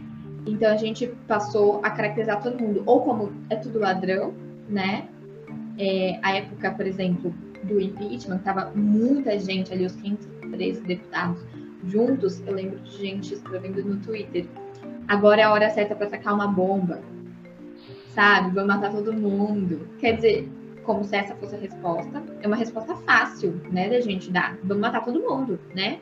São, tudo, são todos ladrões, que se dane, vamos Começa de novo depois. Começa tudo de novo depois. E a questão é como é que a gente vai começar depois? A ação é essa. É igual, por exemplo, hoje o pessoal que fala assim, sou a favor do, do AI-5, de fechar tudo, e, e, vamos colocar militar lá e tal, não sei o quê. Tudo bem, essa é a resposta rápida. Mas e depois, como que a gente vai fazer? Por quanto tempo eles vão ficar lá? É a mesma coisa, é a mesma resposta que deram em 1964. Sim. Vamos colocar eles lá porque tá uma bagunça, a gente não aguenta mais, vamos colocar lá. Quanto tempo eles ficaram? E aí você vê como que é. Tem ciclos aí, porque aí depois em 80 você vai me ajudar. Teve diretas já. Sim, foi assim, é de 64 a 86, se eu não me engano, eles ficaram. Acho que é 86. 86, é, porque aí depois tem as diretas já. Entendeu? Então é muito circular. É, a gente esquece muito rápido e, e volta a revolta muito rápido também. né? Mas como que a gente chegou de 2018 até aqui? Como a gente chegou?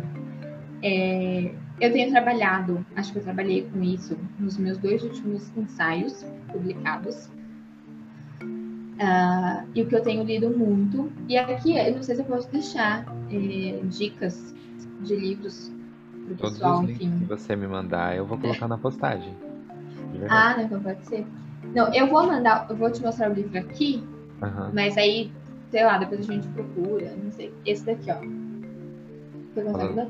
Ah, teoria mimética. Fala o nome Sim. do livro e o, e o nome do autor, para quem estiver ouvindo. Certo. O nome é Teoria Mimética.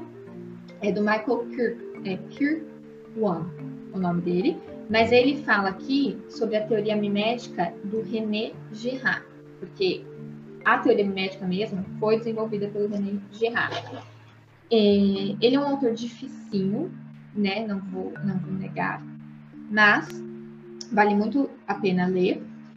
E então, assim, eu tenho trabalhado muito nessa questão do Salvador da Pátria. Eu li muito sobre isso, muitas coisas.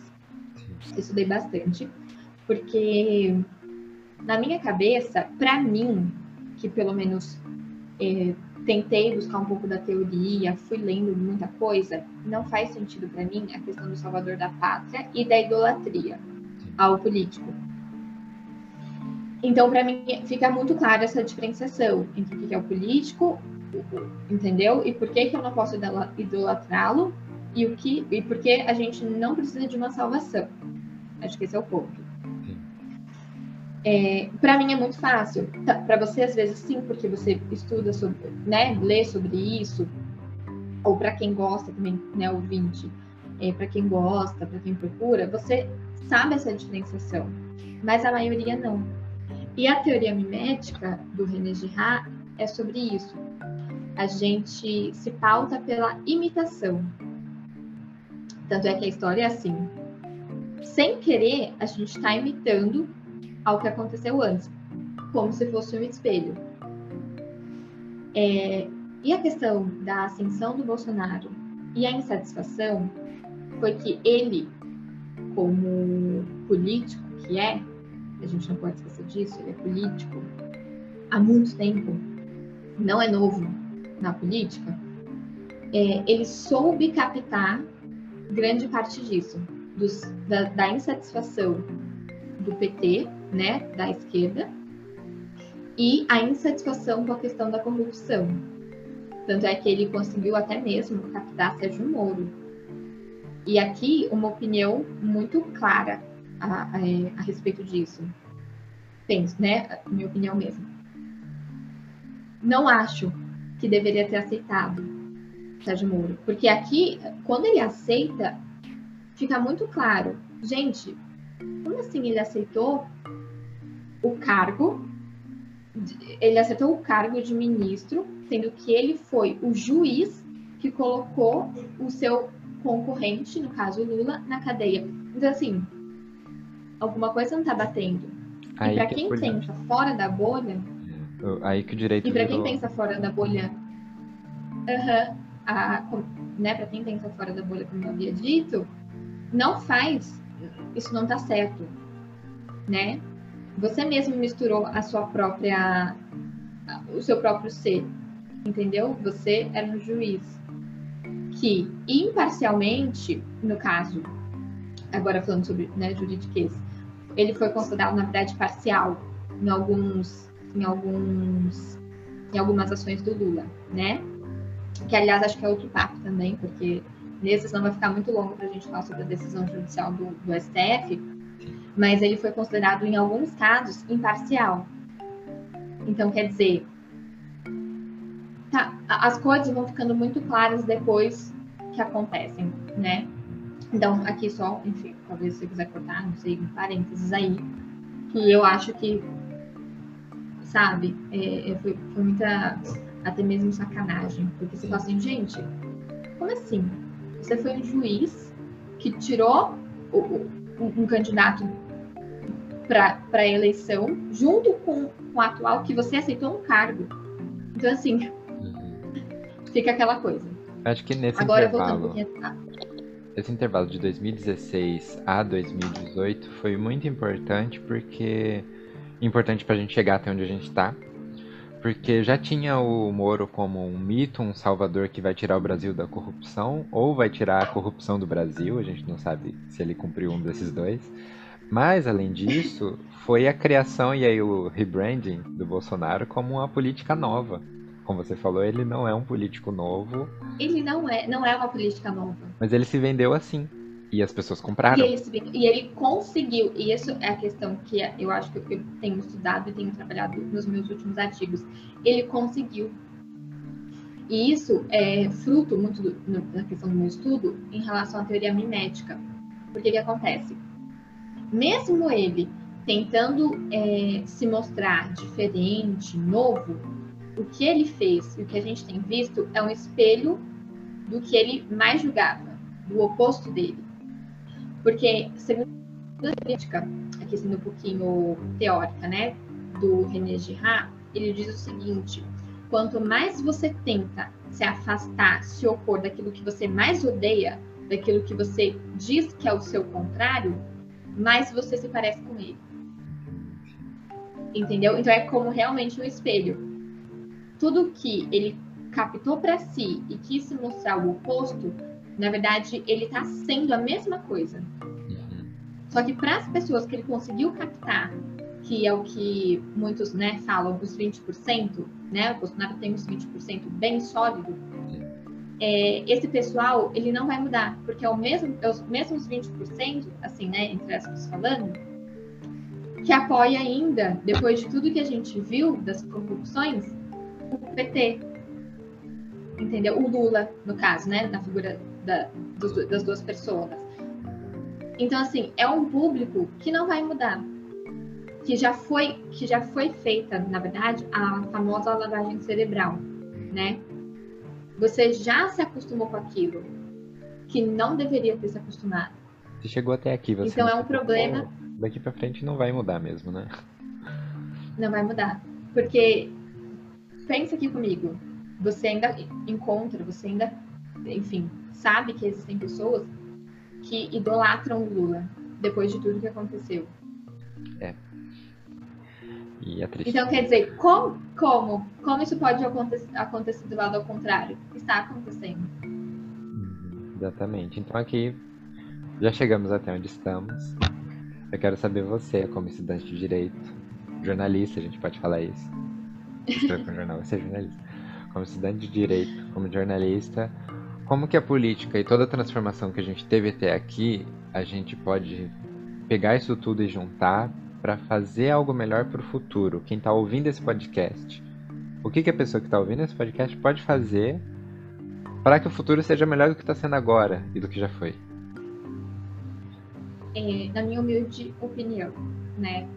É, primeira coisa, tentem diferenciar o fato da opinião. Acho que é o primeiro ponto. E, e do fato você refletir. O que, que eu sei disso? O que eu sei no sentido assim? É, as pessoas que provavelmente estão escutando esse podcast não se interessam por política, né? Ou caíram aqui porque gostam muito do seu blog, ou estão caindo aqui porque eu de podcast. E as pessoas que veem as minhas coisas gostam de política. Mas é aquela coisa, né? Vai começar a, a compartilhamento. É, eu acho importante para a pessoa que não gosta de política, mas que chegou até aqui, até o final desse podcast, até o final desse episódio, diferencie. Só diferencie o que, que é o fato e o que, que é opinião, certo? E eu acho muito importante. Sempre verifiquem a questão das fake news. O WhatsApp está cheio disso. E, e aqui é um, um, reflexo do problema também. É, então, assim, tentem evitar a questão da, da divulgação de notícias falsas. Se vocês verificarem notícias falsas, por favor, compartilhem as certas, diz, digam que aquilo está errado, que aquilo não é dessa forma. Porque a maioria das pessoas, no caso, os nossos pais, pessoas mais velhas, elas começaram a entrar numa bolha, querendo ou não. Não todas, né? Mas assim, a maioria delas começaram a entrar numa bolha é, de divulgação de fake news sem querer porque elas não prestam atenção nisso, elas não fazem essa diferenciação. Então, para a pessoa que não gosta de política, mas que chegou até aqui, eu acho que isso é importante. Porque a partir daqui, dessa diferenciação, a gente começa a construir uma coisa real, certa. É, agora, para quem gosta, eu digo, leiam muito. Muito, muito, muito, muito. É, e para quem gosta, eu acredito que já saiba fazer essa diferenciação entre fato e política e, e, e vamos tentar, assim, sabe, é, aos poucos, construir novas pontes de relacionamentos pessoais. Então, vamos tentar também deixar um pouquinho a política para assuntos, assim, é, diversos, e não o assunto principal. Para a gente começar a voltar a ter relações pessoais boas e saudáveis em que a gente não precisa ficar brigando no grupo do WhatsApp da família se fulano é Bolsonaro se fulano é Lula. Vamos tentar sair dessa politização. Corta, manda pro Vitor, é isso, maravilhoso. Corta, manda pro Vitor. Muito bom, Lia. Foi isso. Foi bom, a gente conseguiu. Eu não tô nem acreditando. Eu tô duvidando até, porque é, o Zoom ele só grava quando eu termino a chamada. Então vou encerrar e ele vai produzir todo o áudio, dividir em duas faixas. Ai, meu Deus. É. Tô com medo. Mas assim, foi bom. Tô com medo. Não, mas vai dar certo, ficou muito bonito. Vai dar certo. Ó, se eu puder já encomendar, inclusive eu vou parar de gravar agora.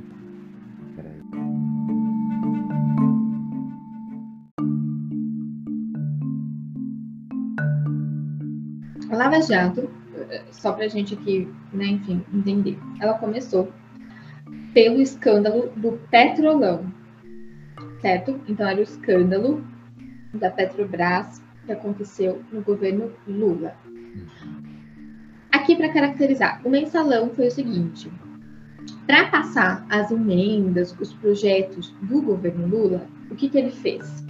Ele comprou os parlamentares, propina mesmo. Comprou a maioria dos parlamentares para eles votarem sim pelas propostas, para as emendas passarem. Ok, esse foi o mensalão. O petrolão foi um big, né, enfim, é, desvio que teve do, na, na Petrobras, né, que é uma estatal. E, e assim, a gente teve contato com aquele japonês da Federal, todo mundo lembra dele, né, fazendo as diligências. E muita gente ficou ali famosa e teve grande exaltação. Exemplo do, do olha isso, ele é ex-juiz, agora a gente pode falar, né? Ex-juiz e ex-ministro da, do, Ministério, do, do, Ministério da Justiça do governo Bolsonaro. É. Então, a gente assim, não sabe nem se, quando sair esse podcast ele vai ser mais ex alguma coisa, né? Tipo... Se ele vai ser mais. Aí é um ponto também para falar do, do governo Bolsonaro, né? Que ele saiu acusando o governo de ter interferido na Polícia Federal. E, enfim. E aí, né? O resto é história. Questão, é interessante introduzir o Moro nessa questão, porque ele virou. É... Durante um tempo a gente estava sem esperança. Né? A gente estava sem Neymar, coitado do Neymar, né? Tomou uma joelhada nas costas a gente perdeu, né? Deu no que deu, 7 a 1 De lá pra cá, todo dia um 7 a 1 diferente. Só perda, né? A gente teve muita perda. Teve muita perda. O brasileiro tava, tava, tava sofrido ali não vai ter Copa, e teve Copa, e aí aconteceu tudo. Depois não vai ter Olimpíadas, uhum. teve Olimpíadas. Teve Olimpíadas. E aí a gente tava sem esperança, e o, durante um certo tempo o Moro foi o Messias prometido, que ia salvar o Brasil e tirar foi. da corrupção. Em capa Isso, de revista e tudo. Tudo, tudo. Então, aí aqui tá também, não só a política se polarizou, né, ou se politizou, melhor dizendo, mas o direito também, a justiça também. E aqui está uma grande crítica, né? E, e, o que a gente pode usar para hoje também em relação às decisões judiciais que tem dado o STF, né? O que, que aconteceu? Eu creio ser o maior problema foi a, a TV Justiça, quando as sessões passaram a ser gravadas. Muitos é, ministros até comentaram que o grande problema foi isso, porque as decisões começaram a ficar muito extensas, né? Eu não sei se você já, já assistiu uma sessão, é, enfim, do, do Supremo Tribunal Federal, em que os votos têm duas, duas horas e meia de leitura. E você fica ali. E quando você vai pegar para ler mesmo na íntegra, são tem, né, enfim, tem ministro que escreve 200 páginas. Mas é só um voto, é só você dizer sim ou não e fundamentar, mas o seu fundamento não precisa ser, hum. né, enfim, extenso, prolixo. Eles são muito mais prolixos do que eu, pessoal. Ah. No máximo, no máximo 10 páginas.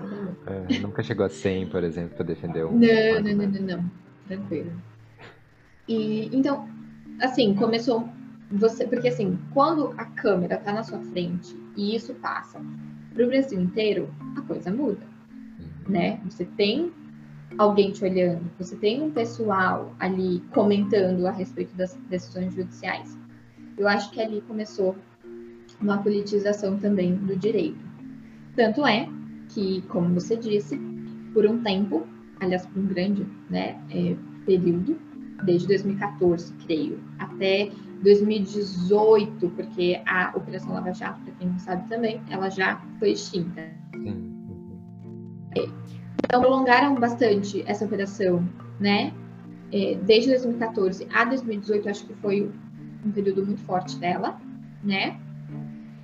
É, eu digo assim, até antes da, da, da votação mesmo, de 2018, né? Das eleições de 2018, acho que ela estava bem, bem forte, enfim, todo mundo elogiava, grande parte né, dos brasileiros elogiavam a Operação Lava Jato, que Chegando nesse ponto, eu queria até falar. Eu coloquei na pauta que a Lava Jato transformou o imaginário político brasileiro, mas não foi uhum. a Lava Jato, foi a mídia em cima da Lava Jato. Porque, Também. Paralelo, a Lava Jato tinha outras operações que estavam acontecendo, mas ela ganhou tanto. Só nesses escândalos. Uhum. Sim, ela ganhou tanto potencial midiático e, e, e parecia uma série que as pessoas acompanhavam igual estavam acompanhando a CPI. é, estão acompanhando, na verdade, a CPI dessa forma, né? Sim. Como se fosse um, um seriado. Você fica assim, qual, quais são as cenas dos próximos capítulos. Isso, tanto que virou seriado da Lava Jato, da Netflix. E aí a questão é essa, transformou o imaginário de um jeito que a gente começou a ver a política, entender como ela funciona e também o direito, né? Era uma operação judicial, mas a questão aí toda é que a gente acabou tendo uma visão meio distorcida disso tudo. Não só sobre o Moro, ou sobre né, as pessoas que ele estava prendendo, mas a gente descobriu também um pouquinho do, dos podres da política, né? Isso foi bom por muitos lados, mas também por outros lados essa distorção a gente ainda está sofrendo dela, né? A gente está sofrendo dela, porque é, agora trazendo mais para coisa atual, né? Que a gente viu acontecer, por exemplo, em 2018, que já está velho, né? Para 2021, 2018 já está bem velho, né? Saudades também. É, Uhum. A, o atual presidente, à época da sua, da sua campanha eleitoral, se serviu da Lava Jato, né? Da questão de, da, da corrupção mesmo, né? Porque a gente viu é, acontecer muitas coisas. É, e, e ele se pautou, foi um dos, enfim, da, das bases, assim, para ele se eleger. Muita insatisfação com relação à corrupção, o que não significa que ele não seja corrupto, né? A gente também passou a, a, caracterizar os políticos. Então, quer dizer, você é corrupto, você não é, esse é, esse não é. Também foi um problema, né? Porque ser político não significa ser corrupto, ou ao contrário, né? Então a gente passou a caracterizar todo mundo ou como é tudo ladrão, né? É, a época, por exemplo, do impeachment, tava muita gente ali, os 513 deputados juntos. Eu lembro de gente escrevendo no Twitter. Agora é a hora certa para sacar uma bomba, sabe? Vamos matar todo mundo. Quer dizer, como se essa fosse a resposta. É uma resposta fácil, né, da gente dar. Vamos matar todo mundo, né? São tudo, são todos ladrões, que se dane, vamos. Começa de novo depois. Começa tudo de novo depois. E a questão é como é que a gente vai começar depois? A ação é essa. É igual, por exemplo, hoje o pessoal que fala assim, sou a favor do, do AI-5, de fechar tudo, e, e, vamos colocar militar lá e tal, não sei o quê. Tudo bem, essa é a resposta rápida. Mas e depois, como que a gente vai fazer? Por quanto tempo eles vão ficar lá? É a mesma coisa, é a mesma resposta que deram em 1964. Sim. Vamos colocar eles lá porque tá uma bagunça, a gente não aguenta mais, vamos colocar lá. Quanto tempo eles ficaram? E aí você vê como que é. De sempre. Tem ciclos aí, porque aí de... depois em 80 você vai me ajudar. Teve diretas já. Sim, foi assim, é de 64 a 86, se eu não me engano, eles ficaram. Acho que é 86. 86, é, porque aí depois tem as diretas já. Entendeu? Então é muito circular. É, a gente esquece muito rápido e, e volta a revolta muito rápido também. né? Mas como que a gente chegou de 2018 até aqui? Como a gente chegou? É, eu tenho trabalhado, acho que eu trabalhei com isso nos meus dois últimos ensaios publicados. Uh, e o que eu tenho lido muito, e aqui eu não sei se eu posso deixar é, dicas de livros Todos pessoal, os links enfim. que você me mandar, eu vou colocar na postagem. Ah, não, então pode ser. Não, eu vou mandar, eu vou te mostrar o livro aqui, Aham. mas aí, sei lá, depois a gente procura, não sei. Esse daqui, ó. Ver? Ah, teoria mimética. Fala o nome Sim. do livro e o, e o nome do autor, pra quem estiver ouvindo. Certo. O nome é Teoria Mimética. É do Michael Kirk, é Kirk One, o nome dele. Mas ele fala aqui sobre a teoria mimética do René Girard, porque a teoria mimética mesmo foi desenvolvida pelo René Girard. É, ele é um autor dificinho, né? Não vou, não vou negar, mas vale muito a pena ler. E então, assim, eu tenho trabalhado muito nessa questão do Salvador da Pátria. Eu li muito sobre isso, muitas coisas. Estudei bastante, porque na minha cabeça, para mim, que pelo menos eh, tentei buscar um pouco da teoria, fui lendo muita coisa, não faz sentido para mim a questão do Salvador da Pátria e da idolatria ao político. Então, para mim, fica muito clara essa diferenciação entre o que é o político, entendeu? E por que, que eu não posso idola- idolatrá-lo e o que e por que a gente não precisa de uma salvação. Acho que esse é o ponto. É, para mim é muito fácil. Para você às vezes sim, porque você estuda sobre, né, lê sobre isso. Ou para quem gosta também, né, ouvinte, é, para quem gosta, para quem procura, você sabe essa diferenciação. Mas a maioria não. E a teoria mimética do René Girard é sobre isso. A gente se pauta pela imitação. Tanto é que a história é assim. Sem querer, a gente está imitando ao que aconteceu antes, como se fosse um espelho. É, e a questão da ascensão do Bolsonaro e a insatisfação foi que ele, como político que é, a gente não pode esquecer disso, ele é político há muito tempo, não é novo na política, é, ele soube captar grande parte disso, dos, da, da insatisfação do PT, né, da esquerda, e a insatisfação com a questão da corrupção. Tanto é que ele conseguiu até mesmo captar Sérgio Moro. E aqui uma opinião muito clara a, a, a respeito disso. Penso, né? Minha opinião mesmo. Não acho que deveria ter aceitado Sérgio Moro. Porque aqui, quando ele aceita, fica muito claro. Gente, como assim ele aceitou o cargo? Ele aceitou o cargo de ministro, sendo que ele foi o juiz que colocou o seu concorrente, no caso Lula, na cadeia. Então, assim, alguma coisa não tá batendo. Aí e para que quem foi- pensa fora da bolha, Aí que o direito e para quem pensa fora da bolha, aham, a- com- né, para quem pensa fora da bolha, como eu havia dito, não faz, isso não tá certo, né? Você mesmo misturou a sua própria, o seu próprio ser, entendeu? Você era um juiz que imparcialmente, no caso, agora falando sobre né, juridiquês, ele foi considerado na verdade parcial em alguns, em alguns, em algumas ações do Lula, né?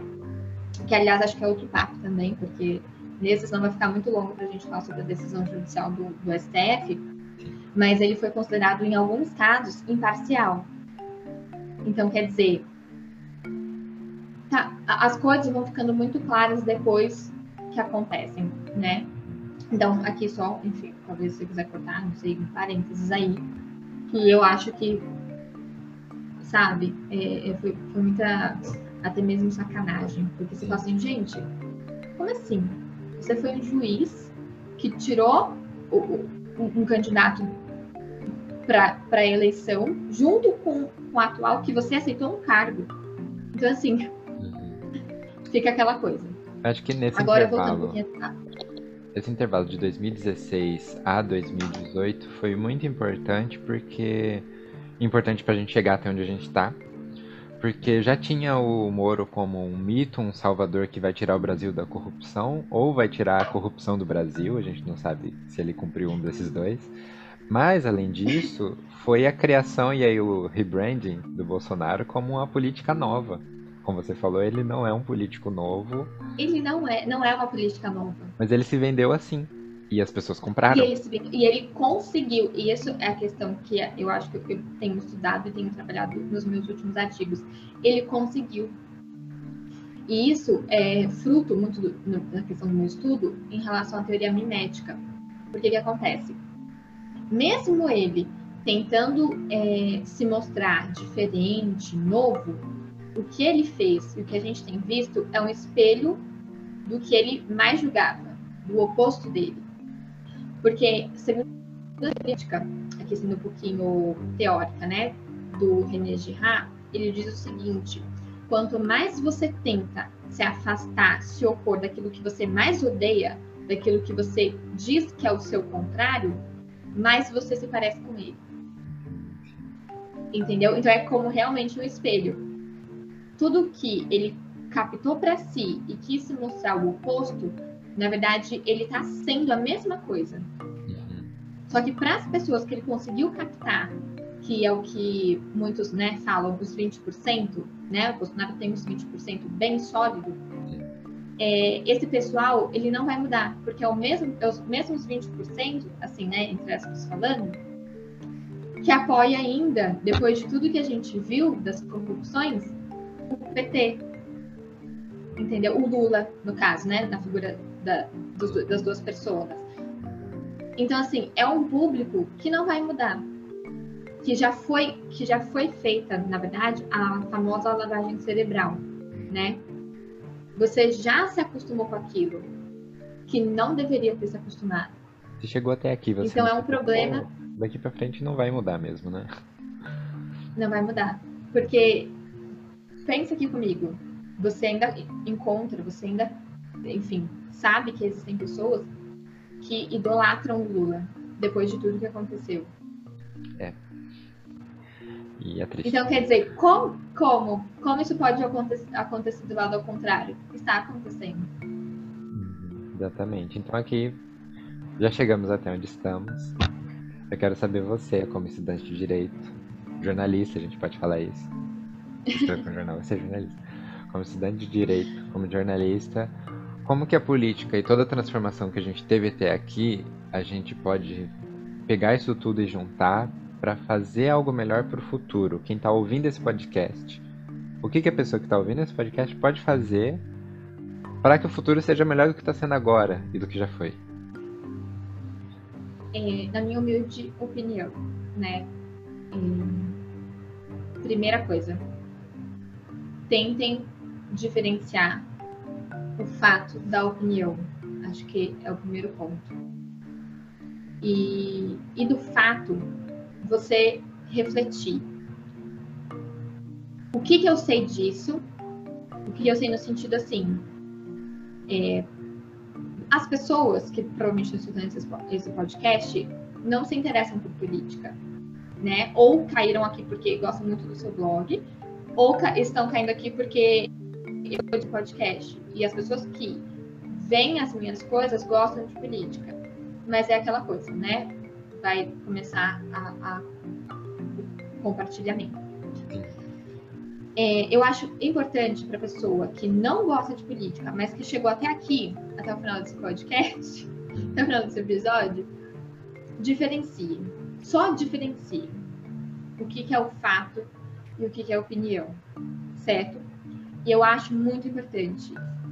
Sempre verifiquem a questão das fake news. O WhatsApp está cheio disso. E, a, e, aqui é um, um, reflexo do problema também. É, então, assim, tentem evitar a questão da, da divulgação de notícias falsas. Se vocês verificarem notícias falsas, por favor, compartilhem as setas, diz, digam que aquilo está errado, que aquilo não é dessa forma. Porque a maioria das pessoas, no caso, os nossos pais, pessoas mais velhas, elas começaram a entrar numa bolha, querendo ou não. Não todas, né? Mas assim, a maioria delas começaram a entrar numa bolha é, de divulgação de fake news sem querer porque elas não prestam atenção nisso, elas não fazem essa diferenciação. Então, para a pessoa que não gosta de política, mas que chegou até aqui, eu acho que isso é importante. Porque a partir daqui, dessa diferenciação, a gente começa a construir uma coisa real, certa. É, agora, para quem gosta, eu digo, leiam muito. Muito, muito, muito, muito. É, e para quem gosta, eu acredito que já saiba fazer essa diferenciação entre fato e política. E, e, e vamos tentar, assim, sabe, é, aos poucos, é, construir novas pontes de relacionamentos pessoais. Então vamos tentar também deixar um pouquinho a política para assuntos assim é, diversos e não o assunto principal. Para a gente começar a voltar a ter relações pessoais boas e saudáveis, em que a gente não precisa ficar brigando no grupo do WhatsApp da família se fulano é Bolsonaro ou se fulano é Lula. Vamos tentar sair dessa politização. Corta, manda pro Vitor. É isso, maravilhoso. Corta, manda pro Vitor. Muito bom, Lia. Foi isso. Foi bom, terminamos... a gente conseguiu. Eu não tô nem acreditando. Eu tô duvidando até, porque é, o Zoom, ele só grava quando eu termino a chamada. Então eu vou encerrar e ele vai produzir todo o áudio, dividir em duas faixas. Ai, meu Deus. É. Eu tô com medo. Mas assim, foi bom. Tô com medo. Não, mas vai dar certo, ficou muito bonito. Vai dar certo. Ó, se eu puder já encomendar, inclusive eu vou parar de gravar agora.